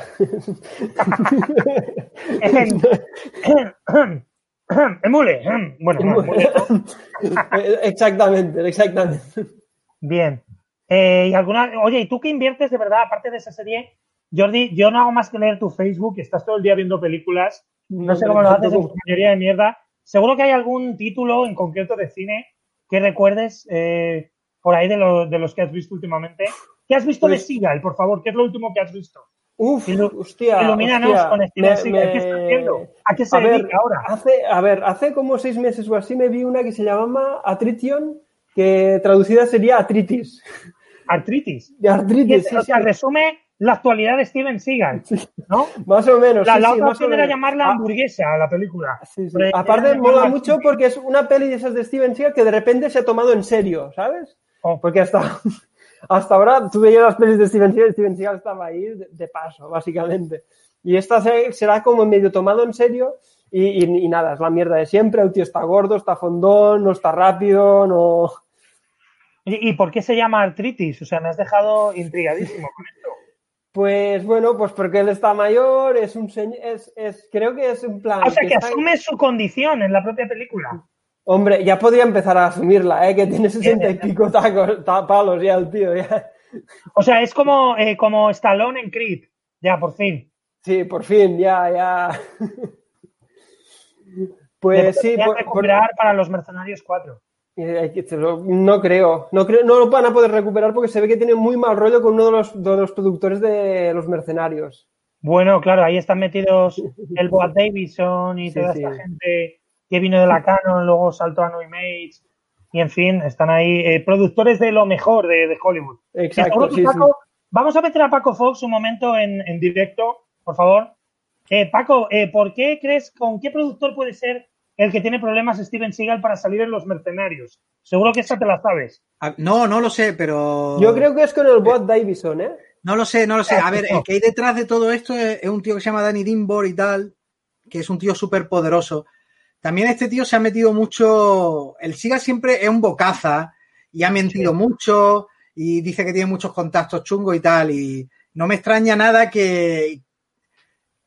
No me extraña nada que haya hecho algún comentario, se haya metido en cosas antisemitas. Porque todos estos son, el Boaz Davison y tal, vienen de Israel. y Así que no me extrañaría nada que por ahí viniera la broma. Yo creo Pero que tampoco con creo que el- bien con el propio Stallone, ¿eh? Es que lo dudo muchísimo. No, no, si de hecho Stallone se reunió con él en Bulgaria para convencerle de que saliera en Los Mercenarios. Hay fotos Yo- de aquello y hay tweets. Yo, por ejemplo, con el Bob Davison sé que no se pueden ver el Steven Seagal y el Bob Davison porque recuerdo que había una producción del 2005 o así que se llamaba Inmersión Letal que básicamente era una peli de terror en un submarino en que se, se soltaba una especie de virus.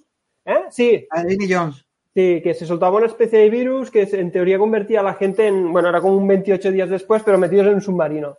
Y re- Ah, resulta sí, que, sí. que justo, la han puesto en Paramount, creo. sí, y justo cuando empeza- estaban a punto de empezar a rodar, llegó el Steven Seagal y, dij- y dijo, esta mierda yo no la ruedo, porque dentro de, no puedo, no puedo, ¿sabes? Como si se pudiera está poner por tan debajo de mi nivel. como se pusiera poner tan exquisito y dijo, yo esta mierda lo ruedo porque el plan de rodaje es de siete semanas y yo solo tengo cinco porque luego me tengo que ir a Japón a rodar otra película. Y entonces tuvieron que, bueno, unas movidas de, de la hostia. Bueno, fue esa época de los do- de, de principios de los 2000 que Steven Seagal aún no había asumido que ya, ya su momento había pasado, que era un actor de mierda y su ego aún iba... Eran aquellos tiempos en los que se pegaba con Van Damme en un garaje. Qué, qué- qué maravilla, ¿no? Eso Eran los tiempos en los que para arrancar la pistola todavía andaba hacia ella y no esperaba que el malo y fuera hacia él para hacer, Claro. ahora te la quito. Que, Bueno. que eso fue un año después, o dos, no te creas, pues ya en 2005, 2006 ya... eh, Eh, me encanta el tema que propone Pedro y voy a mantener a Jordi y Paco en pantalla porque los dos sois muy fans de lo que va a hablar Pedro a continuación. Pedro Mérida, buenas. Eh, ¿Qué Buenas. es lo que te has estado viendo últimamente? Por favor, cu- cuéntanoslo. Esto le va a Bueno, gustar a Paco y a Jordi.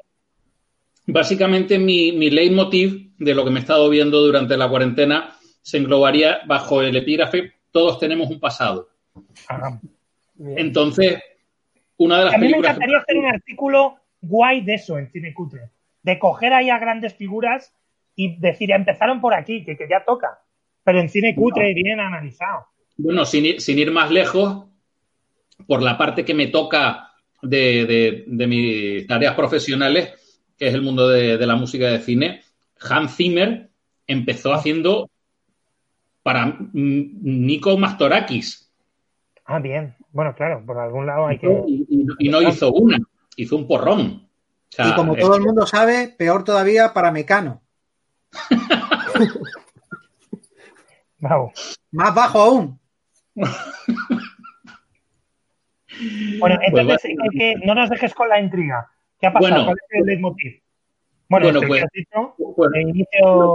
Se me ocurrió, porque claro, yo eh, tengo una tendencia a la, a la acumulación, cosa que además me ha venido muy bien en esta, en esta situación de confinamiento, porque mm, me gusta comprar mm, formato físico, compro formato físico, eh, películas, discos, libros, cómics, todo. Y luego, cuando ya no tengo espacio físico, me dedico a grabar en, la, en las plataformas. Y entonces tenía grabado del año, del año 1000 cosas como Cyborg 2, La sombra de cristal. Ah, hombre, esta está comentada en la web. Con Con Angelina. Jolie. Claro. Una secuela, realmente, pero vamos, yo, yo no me imaginaba que, o sea, algo podía ser tan malo teniendo a gente del calibre de Angelina Jolie, Jack Palance y Elías Coteas, que es el salvapelículas mm, oficial de, Bueno, de- el- de la- Elías Coteas, de hecho, viene del cine cultureta, viene de, Ato Nego- de películas de Ato Negoyan, de, del No Encantador. no estaba O sea, también es el- Dragon. Es el, el Robert De Niro de bajo presupuesto. sí, la y luego ha pasado a ser el, el Mark Strong de bajo presupuesto. ¿Qué, qué, qué preguntabas, Jordi? Que no estaba. ¿No estaba? Billy Dragon esa también? Eh, Sí, estaba Billy dos? Drago que hacía como de cazarrecompensas. Ahí era, era un poco el, momento histórico. y Pero sobre yo, todo. yo he leído que, que Cyborg 2 realmente no nació como secuela de Cyborg de Albert Pugh. Pero a ver, Oso, que le cambiaron el nombre. Oso, ¿cómo van a hacer como Cyborg 2? O sea, tú te imaginas, dice, vamos a aprovecharnos de la marca éxito, Cyborg, esta, esta grandísima película que ha dejado un sabor de boca en... Yo durante, Paco, antes de probablemente, de mierda de verdad, No descartes, Paco, que ¿Qué? esa película, no descartes que Cyborg con Van Damme en la portada lo petara en los videoclubs. No, no, claro No que lo petó en los videoclubs, pero, pero claro. digo que dejó buen sabor de boca, porque no, porque a ver, yo recuerdo que cuando yo vi Cyborg en el, 80 en el 90 o cosas así, típico VHS y tal, yo durante un tiempo me dediqué a decir que era la puta peor película que he visto en la vida. Que poco Yo la sabía. vi en el cine, yo la vi en el sabía. cine y Y en el póster ponía número uno en USA y ahí entramos mis colegas y yo a ver aquello y salimos dándonos hostias de cómo nos odiábamos por haber entrado a ver esa película. Claro, que ahora le tenemos mucho cariño porque Albert Pyun, porque Van Damme, porque no sé qué, pero la peli es muy mala. La Sí. peli es muy mala y tiene un ritmo muy raro. La revisas ahora y le, y le encuentras más de lo que nuestras mentalidades adolescentes a lo mejor No, no, capaces- pero porque, La- pero porque le ponemos, de porque le ponemos de nuestro empeño de nuestra parte, no, no, Sí. no porque la peli. Yo quiero mucho a Albert Pyun. Sí. Y- aquello de poner de nuestra parte para que la relación funcione, sí. ¿Te, te has enterado, tú- te has enterado que Albert Pyun, bueno, Albert Pyun está enfermo Sí. Sí. Desde hace ¿no? ya como tres años, pero bueno, sigue más Sigue activo de lo que cosas. Ah, Está montando una cosa, pero no. Bueno, se ha dado cuenta que la enfermedad que tiene le hace que perciba las cosas raras. Y ha dicho el tío en un tuit, puso, o en tuit o en su Facebook, dijo: A lo mejor eso explica por qué mis películas se entienden tan raro. ¡Oh! A lo mejor es porque llevo teniendo esta enfermedad toda la puñetera vida. Y es que sí, es que yo siempre he dicho, el tiempo y el espacio en el cine de. Albert Pyun es para estudiarlo. De hecho, tienes toda una saga en tu blog de vicisitudes y sortiré, Sí, se quedó con- analizando toda la filmografía de Albert Pyun. Me, me las vi todas menos, la- menos las urbanas, que se dice. O sea, las de negro, para que no entendamos. Y mm, Las de el- cucarachas evolucionadas. Para que sea una referencia a lo que ha contado que antes. En fin. Ah, sí, es No, verdad. pero, yo, pero, pero yo siempre he pensado de Albert Pyun que es el tío, el tío excusa. Siempre, tú le preguntas por una peli, siempre tiene una excusa. Que si le faltaron, eh, que si los, los, los productores le recortaron el presupuesto, que si Air France le perdió la mitad de las latas, etcétera, etcétera. Y si para cada película tiene, tiene una historia. detrás. Bueno, había una que tiene una historia muy chula para hacerle una peli, que era la de Max Havoc. Que esa, esa tenía que timaron, el productor timó a todo el pueblo de Guam que le sacó pasta para producirla. O sea, tiene, esa en los principios del, mo- del movimiento del cine cutre en internet. Eso hubo culebrón de la hostia en web. Me acuerdo perfectamente explicando y, y el Albert Pyun le, le timaron allí pasta y tal. Y tuvo que rodar gratis para Guam, que, que es una isla de mierda en medio del Pacífico. Cosas le rodó gratis para compensar el agujero que le había hecho y el, y el malquedismo del que Max. Havoc en principio tenía que ser una saga. Sí. Sí, sí, sí. Sí, va a ser una saga. No, que esa no es muy interesante porque no tiene monstruitos ni cosas así, que es lo que mola. Yo sí que sé, cuando, yo recuerdo de una de las pelis de la trilogía urbana que lo que el tío contaba es que habían rodado la peli y al, vo- y al traérselas desde no sé dónde, Air France les había perdido la mitad de la película. Vaya por Dios. Y Qué tuvieron que. Qué cosa, sí, qué conveniente. Y, tuvo que terminar la película con des- un poco como una noche para descuartizar, ¿sabes? Aparte de descartes y tomas falsas. Bueno, hoy para terminar ya esta sección de críticas, eh, voy a dar paso, eh, por favor, que entre. eh, vamos a apartar a todos los que estamos en directo porque esto es un momentazo. Creo que es algo muy esperado por, por la gente, por los fans de, de Cine Cutre. Que entre Dimitri Hardcore, por favor. Dimitri, ¿estás por ahí? Estoy, estoy. Estás. Eh, ¿De qué película, eh, qué película disfrutamos tú y yo el diciembre pasado antes de que empezara la, esto de la cuarentena y que has comentado que sería bueno pues eh, hablar un poco aquí en este programa. ¿De qué película estamos hablando? Por favor, ¿qué nos atrevimos a ir a ver tú y yo? Pues nos atrevimos a ver, yo creo, la peor película de 2019, sin duda, ¿no? Yo creo que eso está clarísimo. Sí, sí, no, hay- no hay Y discusión. seguramente de lo peor del siglo XXI, Sus, lo menos, premios la avalan, la avalan sus premios. por lo menos en cuanto a que son las pelis que, que yo creo que a veces más se disfrutan, que son las que tienen muchas pretensiones Sí, y les sale rematadamente mal, ¿no? efectivamente. Por supuesto- es el, el- el genuino cine cutre. El que intentas hacer algo guay y te sale eh, desastrosamente terrible o, o incomprensible en este caso. Exacto. Bueno, pues por supuesto fue Cats, que tuvimos. Oh, oh, oh, maravilloso, eh, Cats. bueno, peli que tú ya reseñaste en Radio Nacional, por cierto. Ya hiciste Sí, tú efectivamente, una, una en reseñita. Radio 3 hice- pues ya, ya que me llamaron y me dijeron, oye, Carlos, ¿te haces algo en pleno diciembre? Y dije yo, pues no tengo nada que hacer, ¿por qué no recomiendas lo peor del año? Y yo, pues este año la verdad que una vez dije, oh, esperad un momento.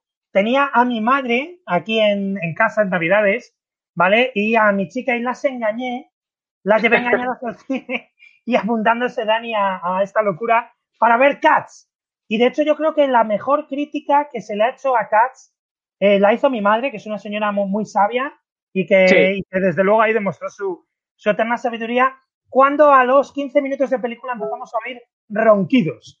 empezamos a oír ronquidos en esta fila, genuinos ronquidos, que era eh, pues mi madre que dijo, bueno, ya que estoy aquí en una sala apagada y hay aquí estos señores disfrazados de gato haciendo el más absoluto de los ridículos, pues me echo una siesta.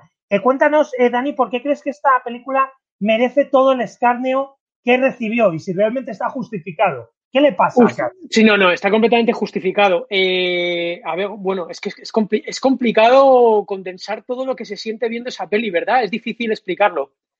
Porque, porque es de esas cosas que, que hasta que no las ves tú, no terminas de, no terminas de captarlo.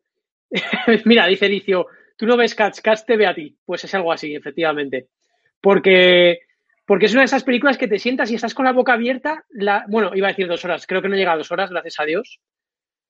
Porque es un despropósito tal de, de efectos, de... Es, es una canción tras otra, es un musical absurdo, sin ningún hilo argumental. Carlos, no sé qué opinas tú. Porque no tenía eh, ningún tipo de hilo argumental de nada. a ver, eh, yo, claro, a ver, ten en cuenta que tú y yo no hemos visto eh, la hemos visto el musical original, no hemos visto el musical claro. original, pero el musical original, o sea, las- los fans, la gente que lo ha disfrutado, lo que se cuenta pues desde los 80 es que es un musical sin hilo argumental. De hecho, eh, es lo que siempre se ha dicho de Cats, que realmente no tiene historia, que es una presentación de un gato detrás de otro y que no hay ninguna historia que contar. De hecho, entra, entra Paco porque dice que ha visto el musical. Ah, esto lo estaba poniendo por la risa, ¿no? Sí, yo he visto el musical, lo vi en la Gran Vía. Estuvo solamente una Ah, bueno, el de la temporada. Gran Vía, o sea, la versión que vino aquí a España 20 años ¿Y qué tal. Paco? ¿Qué tal el musical? Que no me salí por no me salí por no hacer el feo. A ver, Por vergüenza. me salió gratis y, tu- y que- y ya, como Memories es como la penúltima canción, pues, pues ya me espero a Memories, ¿sabes? Claro. Pero, pero es para salirse. Y, y yo sentí, yo es la primera vez que en un musical o en una, en una cosa así de, Vergüenza ajena. prestigio he sentido mucha vergüenza ajena. Pero Pero es que yo, ve- muchísima. yo veía la película y decía, pero si es que si el musical es así, o sea, yo no sé, yo no he visto el musical. Es una una que nunca mierda debería también. haber existido. Claro que no. Que se ha película, hecho por el luego, éxito de los película, musicales. O sea, y el musical es un éxito extrañísimo, porque es que tampoco tenía trama, si es que el musical no tiene trama tampoco. Y simplemente, pues, por, por- por- entre el Memories y que cayó simpático para los niños también un poco el musical, porque es que está basado en poemas para niños, en una serie de poemas para niños, que manda cojones, ¿eh? Y, y entonces a la gente que le molan los gatos, pues fue a ver el musical, porque hay, hay gente que también le gusta que le caguen y le men encima, pues hay gente que le gustan los gatos, ¿no? Pues entonces Ah. fueron a ver, fueron a ver el musical y le cayó en gracia.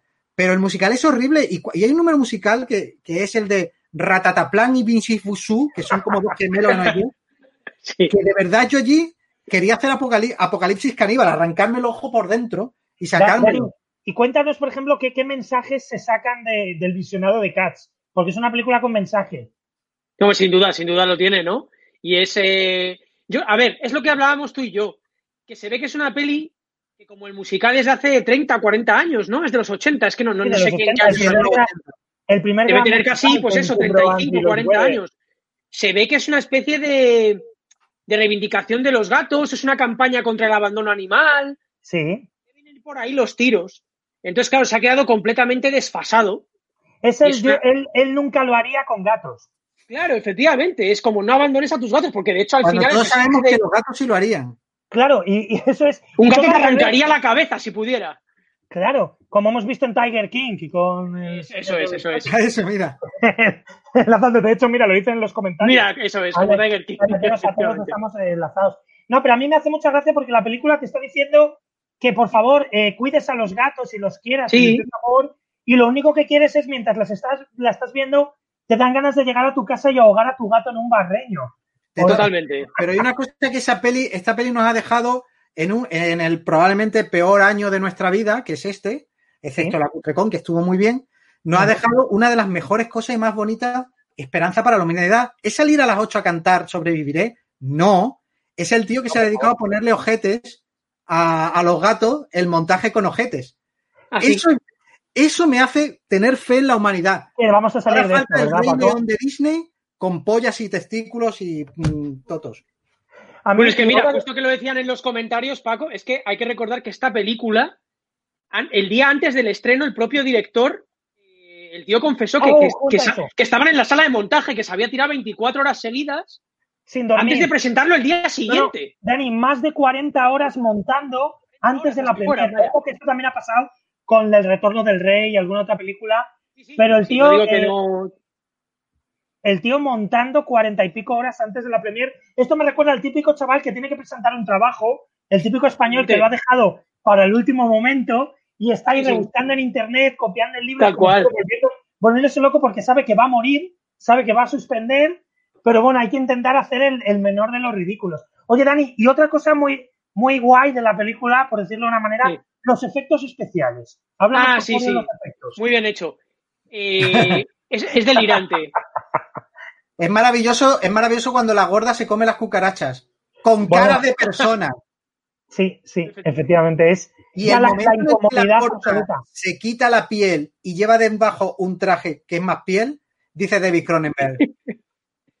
Solo ve David Cronenberg y dice, esto me ha gustado, me ha dado mal rollo, me va a dar pesadillas, pero me ha molado. Es muy Claro. loco porque encima dices, pero coño, ¿para qué habéis usado efectos? po-?" Es que para eso les disfrazas a los actores. Claro. Claro. ¿Gastas dinero? Y hubiera quedado mejor. Efectivamente, hubiera quedado más realista. Si el problema que hay, por ejemplo, la protagonista, yo no hacía más que ver y parecía un deepfake de esos que le plantan la cara de otra persona a otra ¿Sabes persona. por qué es un deepfake? Claro, Yo lo veía y decía, pero ¿esto qué es? Y... ¿Sabes. Oso, ¿sabes por qué es un Porque lo es, realmente. es que el, el, el, el este, ¿cómo se llama? El director, el, el de, el de Los Miserables, Sí. El Tom Hopper se lo tiene muy creído. Entonces le dijeron, bien, vamos a poner a la gente pues con pelotas de ping-pong, pues lo de siempre, a motion capture, y dijo que no, que es que eso impedía la buena interpretación de los actores, su puta madre. Entonces, claro, al no tener traje de motion capture, simplemente tener mallas, pues los pobres de, de efectos especiales se, se volvieron micos intentando hacer el tracking. Y entonces por eso está raro, por eso queda extraño, porque claro, los pobres hombres han hecho lo que han podido y encima, como dice eh, Dimitri, no sé si decir el nombre, ¿verdad? Sí, Eh, no, de Dani, no pasa nada. como dice Dani, claro, estaban 24 horas antes dándole los retoques, pero si esta peli mandaron un parche, como si fuera un juego de Sí, Steam. sí. O sea, Eso es acojonante, ¿eh? Una película que de repente le mejoran los efectos especiales, eso me parece la hostia. Y la vuelven a Eso. Paco, Paco, ¿hay precedentes de eso? de- no, es que no, no, es que es una, una Pues broma. Es una broma eso. O sea, Bueno, a mí, a mí otra cosa que, que nos flipaba, Dani, a mí, mientras veíamos este horror cósmico, eh, aparte del ridículo de ver a Ian McKellen y a todos estos grandes actores disfrazados de, de, eh, de gatos, Y a Judy Dench levantando la patita y enseñando potorro. a Judy Dench ahí, eh, bien, eh, era el hecho de que, y además esto lo pude... Yo creo que nos tragamos la primera versión, fuera la de la versión sin parche, sin parchear, es lo que vimos. Sí, no, yo creo que vimos la, la primera, vamos. Y lo que nos flipaba era que mientras algunos gatos estaban bien hechos, dentro de lo que cabe, dentro de lo que permite la técnica digital, otros eran una puta mierda con las caras bailando sobre sus caras.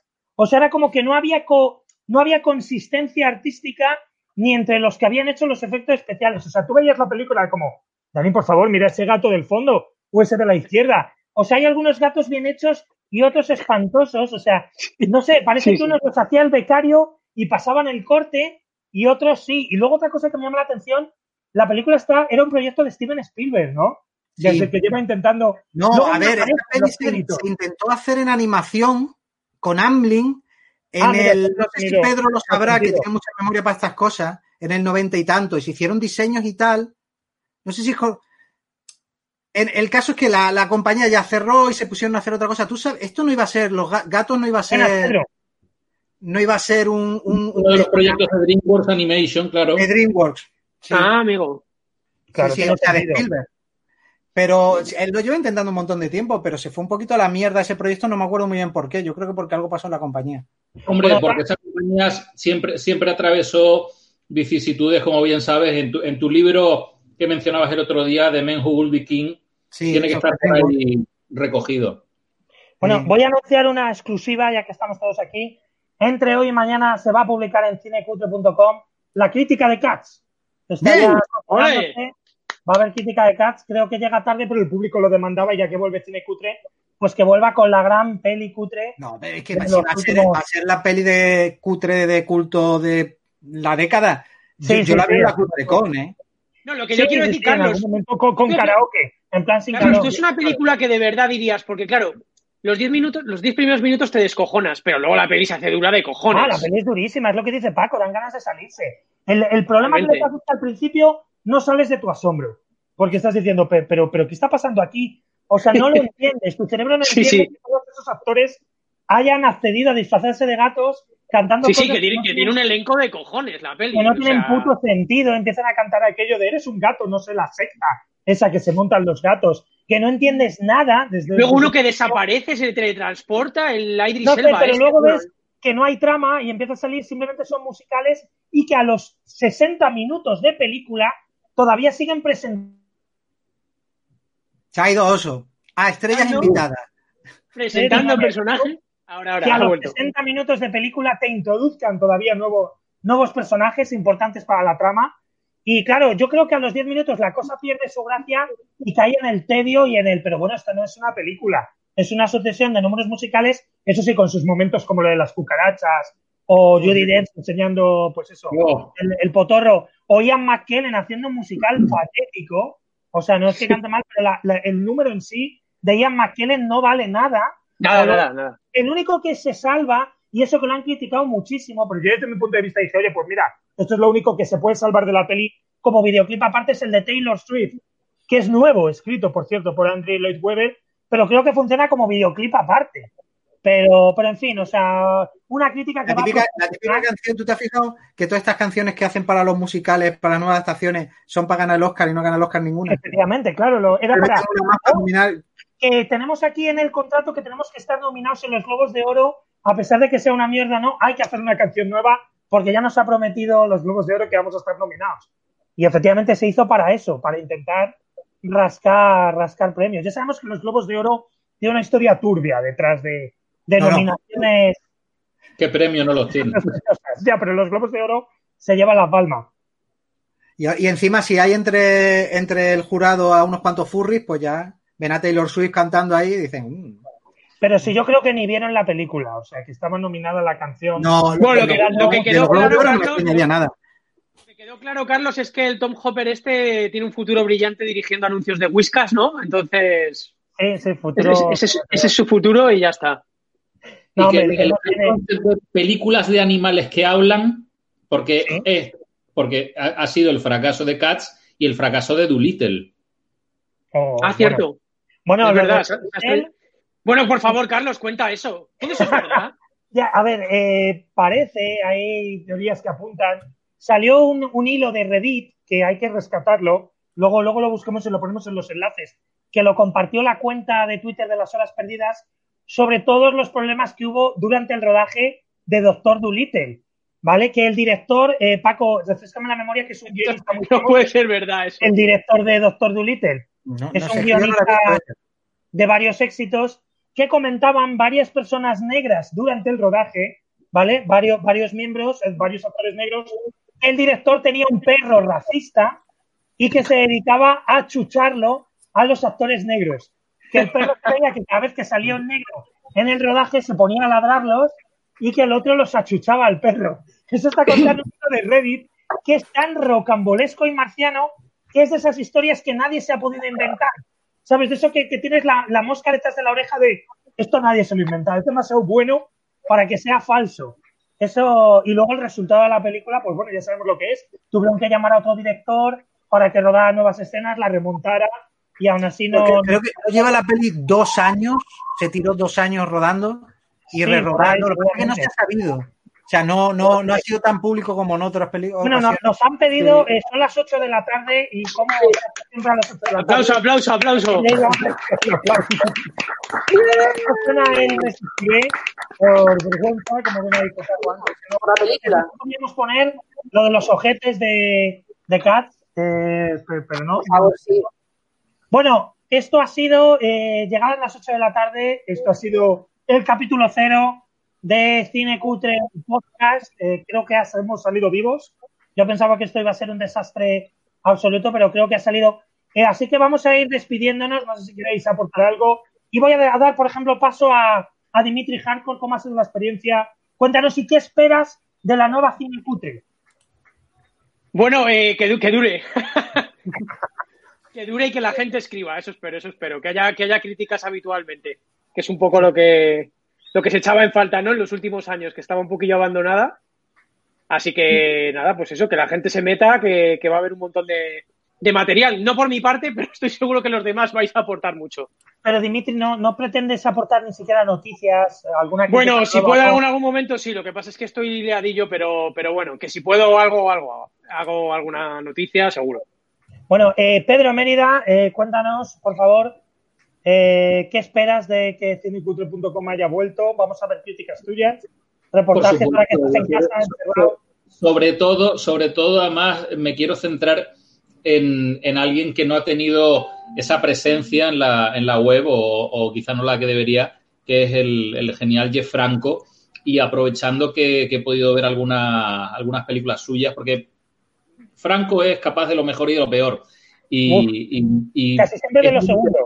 Sobre todo. Franco, Franco.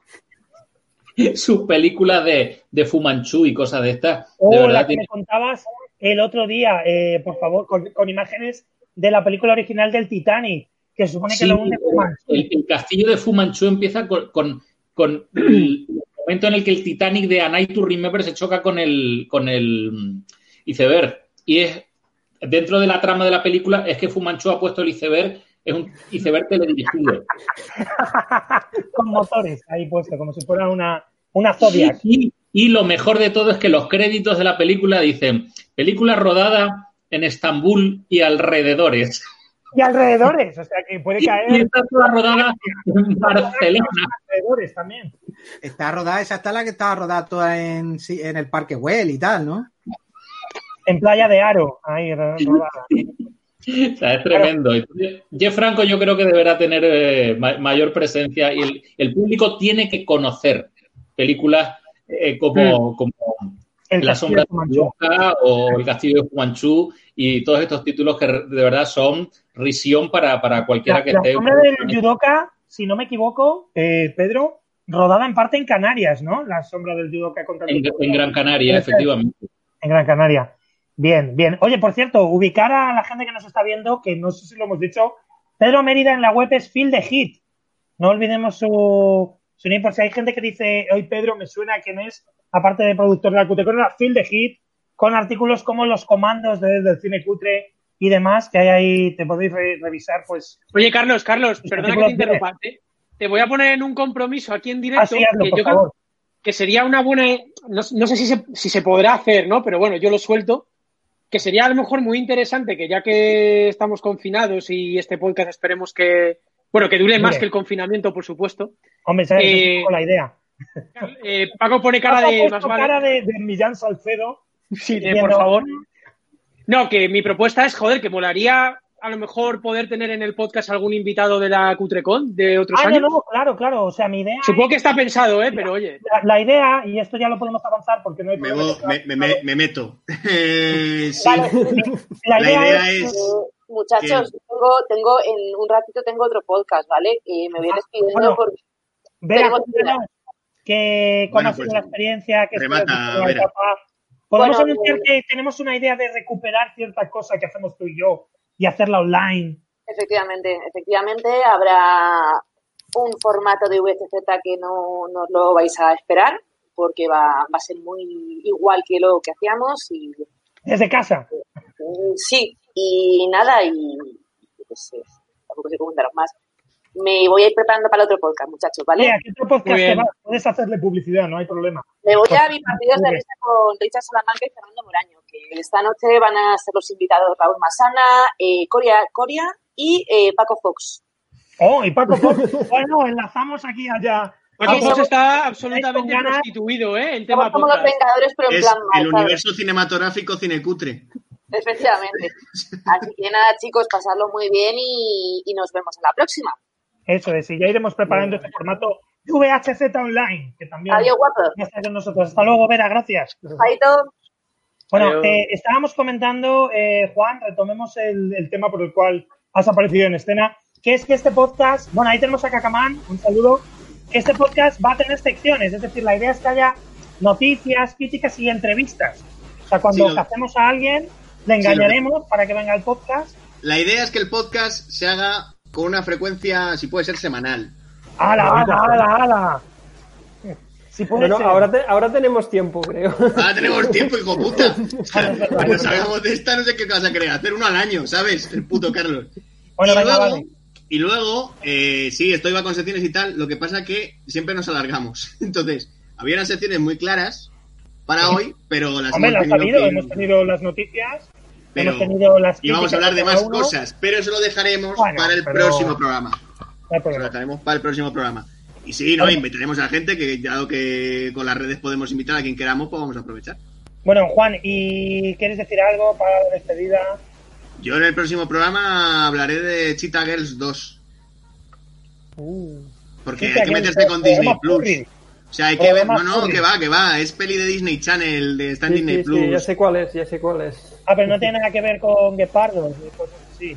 Es una banda de música que se llama eso- eso- Guepardo. eso- el, mu- el mundo cinematográfico de Disney Plus, eso es un mundo aparte totalmente Hay mucha mierda.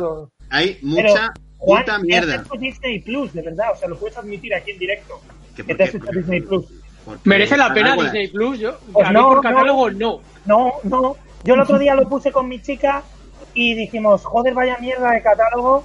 Y acabamos viendo La Bruja Novata en HD, que fue un gozo. Es Absoluto. calidad, ¿eh? A ver, Ver mira, este yo, me estoy, yo me estoy viendo Gárgolas. Ah, bueno. me- Es que la bruja no. A ver, espera, Cacamán quería decir algo. Voy a La ponerle.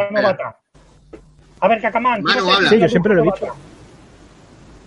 Que la bruja Dime, novata dime. es mucho mejor que Mary Poppins y yo creo que es la mejor película de duda. acción real de, No, de estoy Disney. totalmente de acuerdo. Lo acuerdo. digo completamente en serio. No, no, la bruja novata es muchísimo mejor Sí, que sí, Mary sí, Poppins. sí. Pero Mira, maravilloso, eh. El humor slapstick de ese partido de fútbol, maravilloso. Maravilloso. Eh, eso yo creo que no se ha Sí. visto en la historia del Es cine. que el número, el ni número la Warner musical- Bros. Ni la El número animado de Mary Poppins no te cuenta nada, son chorradas, pingüinos, gilipolleces, y el número animado de la bruja novata hay una cosita que está pasando. Tienen que robar un medallón y en el partido y te ríes y hay chistitos. Y el clímax es mucho mejor con una batalla con esqueletos, Claro, con bueno, armaduras y las tal. armaduras animadas. Pero ¿dónde va a parar? Me gusta más la Con banda armaduras contra nazis, tío. Es la hostia. Claro. Disney Plus. Sí. ¿Merece la pena? Las canciones y todo. A ver, la Juan. ¿merece o no? Sí. ¿Te, te- quieres verte las series que viste en tu infancia? Porque eso, eso sobra. O sea, hay que verte Pato Aventuras. ¿Está Pato Aventuras clásica? La clásica, no todas las temporadas, Ajá. pero está. Está Chipicho. Está Gárgolas. Es- hay varias de estas que. Buah, sí. Gárgolas me encantaba. Gárgolas está. Eh, y envejece muy bien, la hija de puta. O sea, la primera muy temporada buena está esa serie. bastante bien. Luego la segunda se les va la olla. Pero la primera temporada, yo he flipado. Digo, joder, yo pensaba que iba a encontrarme con mi pasado y me iba a dar una hostia. Pues no, no, está muy bien. Gárgolas. Y el Pato Darwin también está por ahí, ¿o no? El pato Darwin envejece bastante peor, ¿eh? Ajá. Hostia, yo lo he intentado y he dicho, uff, qué pedazo de mierda. Y, y luego hay un catálogo de pelis y notas de estas de, de Disney Sí. que, que para buscarlas. Disney Channel tiene una cantidad A ver, de es cierto, sí hay que. Yo cuando buceé, que hay algunas pelis de estas de Disney, tipo un candidato muy peludo. Ah, las sí, la de los clásicas 60 y 70. Hay un montón Pero ni siquiera están todas las de la caja blanca. No, No. claro que no, claro que no. Tendrán No que ir todas. metiéndolas poco a poco.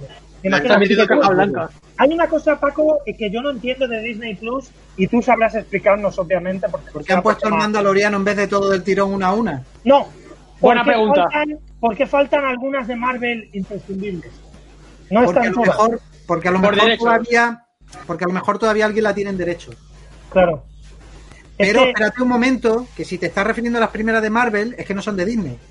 no, no, algunas me refiero de, Increíble del Hulk, MCU, del MCU. Iron Man, Sí, Claro, Iron Man es de 2 Paramount, no es, por ejemplo. Iron Man pero 3 es que, no es, que, está. es, que- es que no son de Iron. Man 3 no está. en la No, Iron Man 3 Porque son sí. de Paramount. Son de Paramount. ay, es que, es que, claro, es que es eso, es que las primeras todavía eran con otros estudios. Claro, pero tendrá, pero Iron Man 3 ya era cuando le El Increíble Hulk es Sony. Claro. Carlos, Iron Man Carlos, es ¿no, es un poco lo de lo de Spider-Man con, Con con, Sony. Sony. Eh, por ejemplo, Iron Man es de Paramount, la trilogía de Iron Man.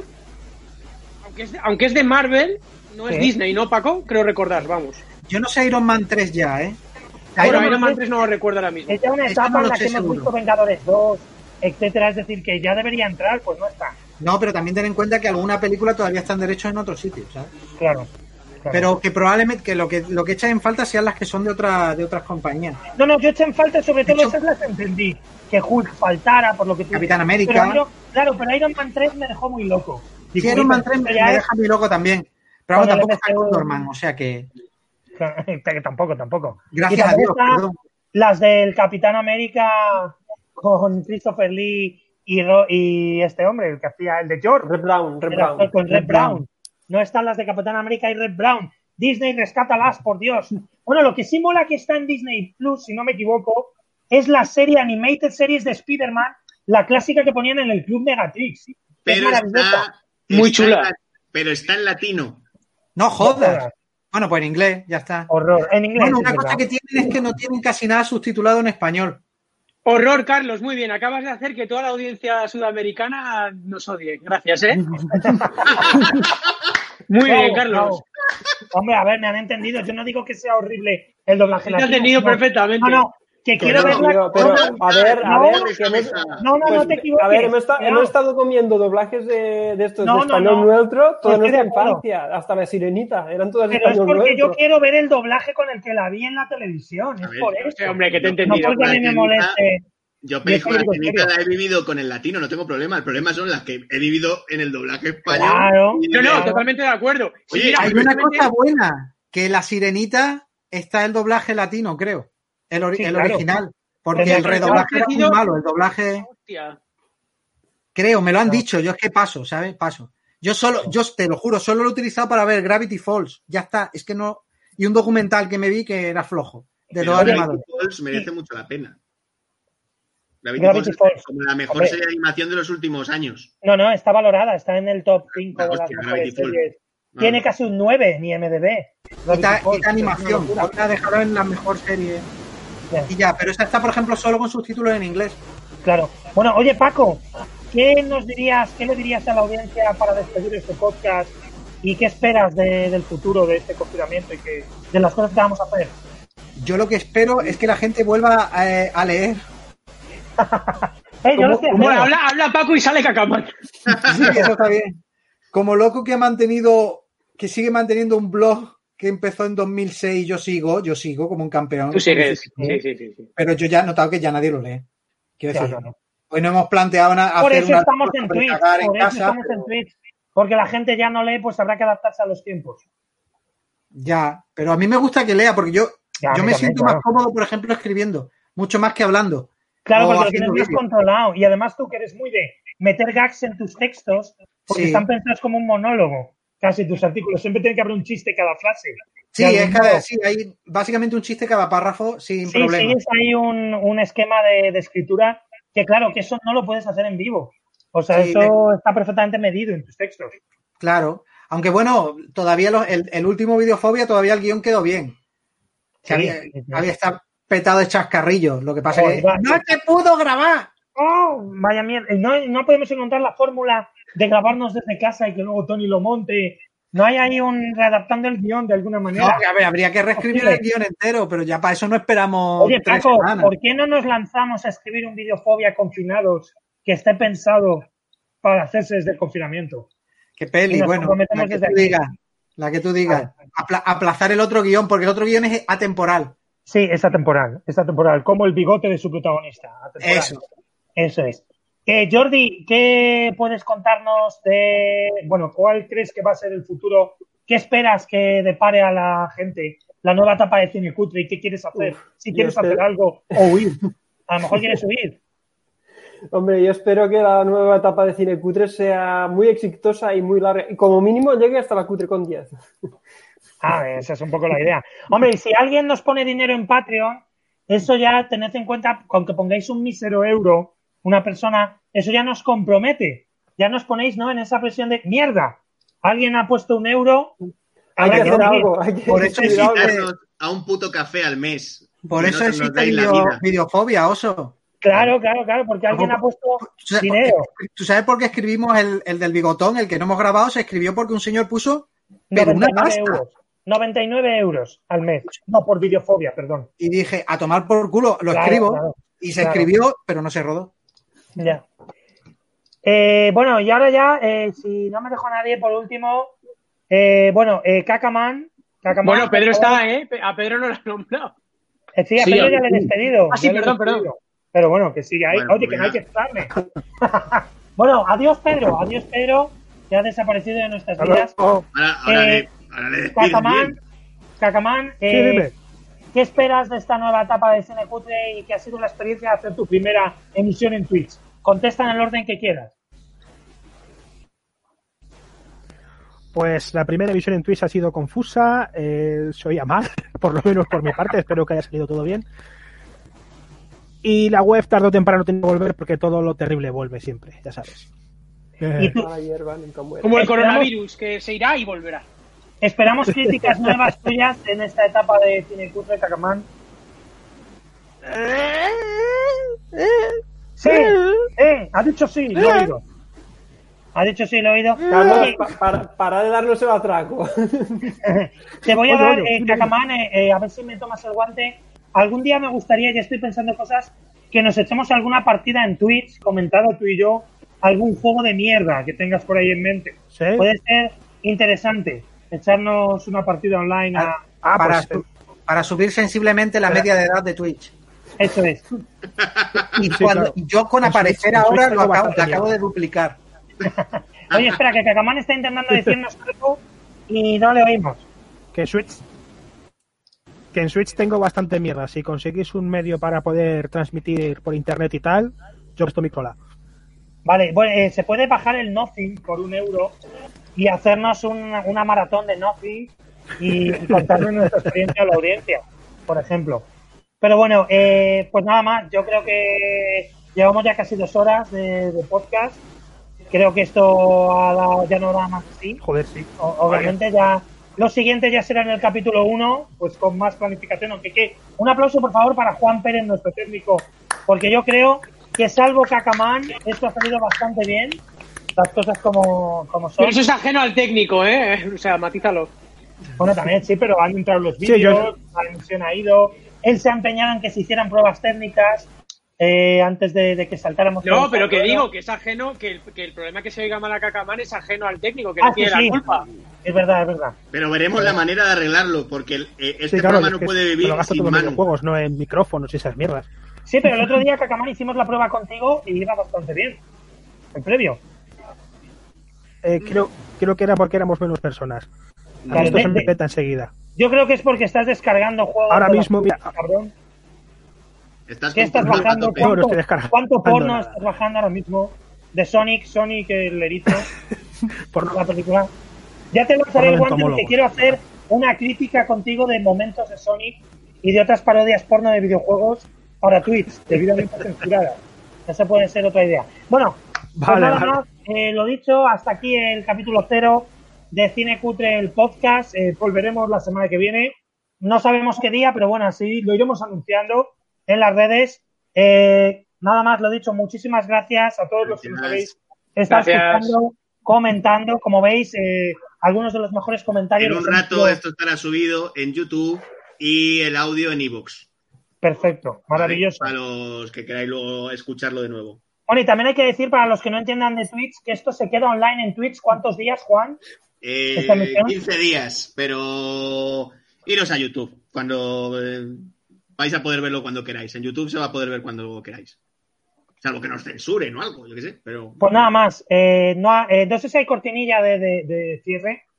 Podemos Sí, poner la misma. del- tengo un grupo de bailarinas eslovacas que Mira, Juan, antes la intro no se ha escuchado. ¿eh? Mira, mira cortinilla. Oh, oh. Oye, pues muy fan, joder, Phil Collins. Eh, yo no sé por qué se le critica tanto a este hombre, pero bueno, es ya un meme en sí mismo. Ahí, ahí estamos. Bueno, Juan, si te parece, podemos volver a poner a un motel, joder. esta vez con sonido y así sirve de cierre. Venga. Lo intentamos. Y la pongo con vosotros al lado. Y nos Ahí estamos todos callados y nos despedimos. venga. Con sonido. A ver.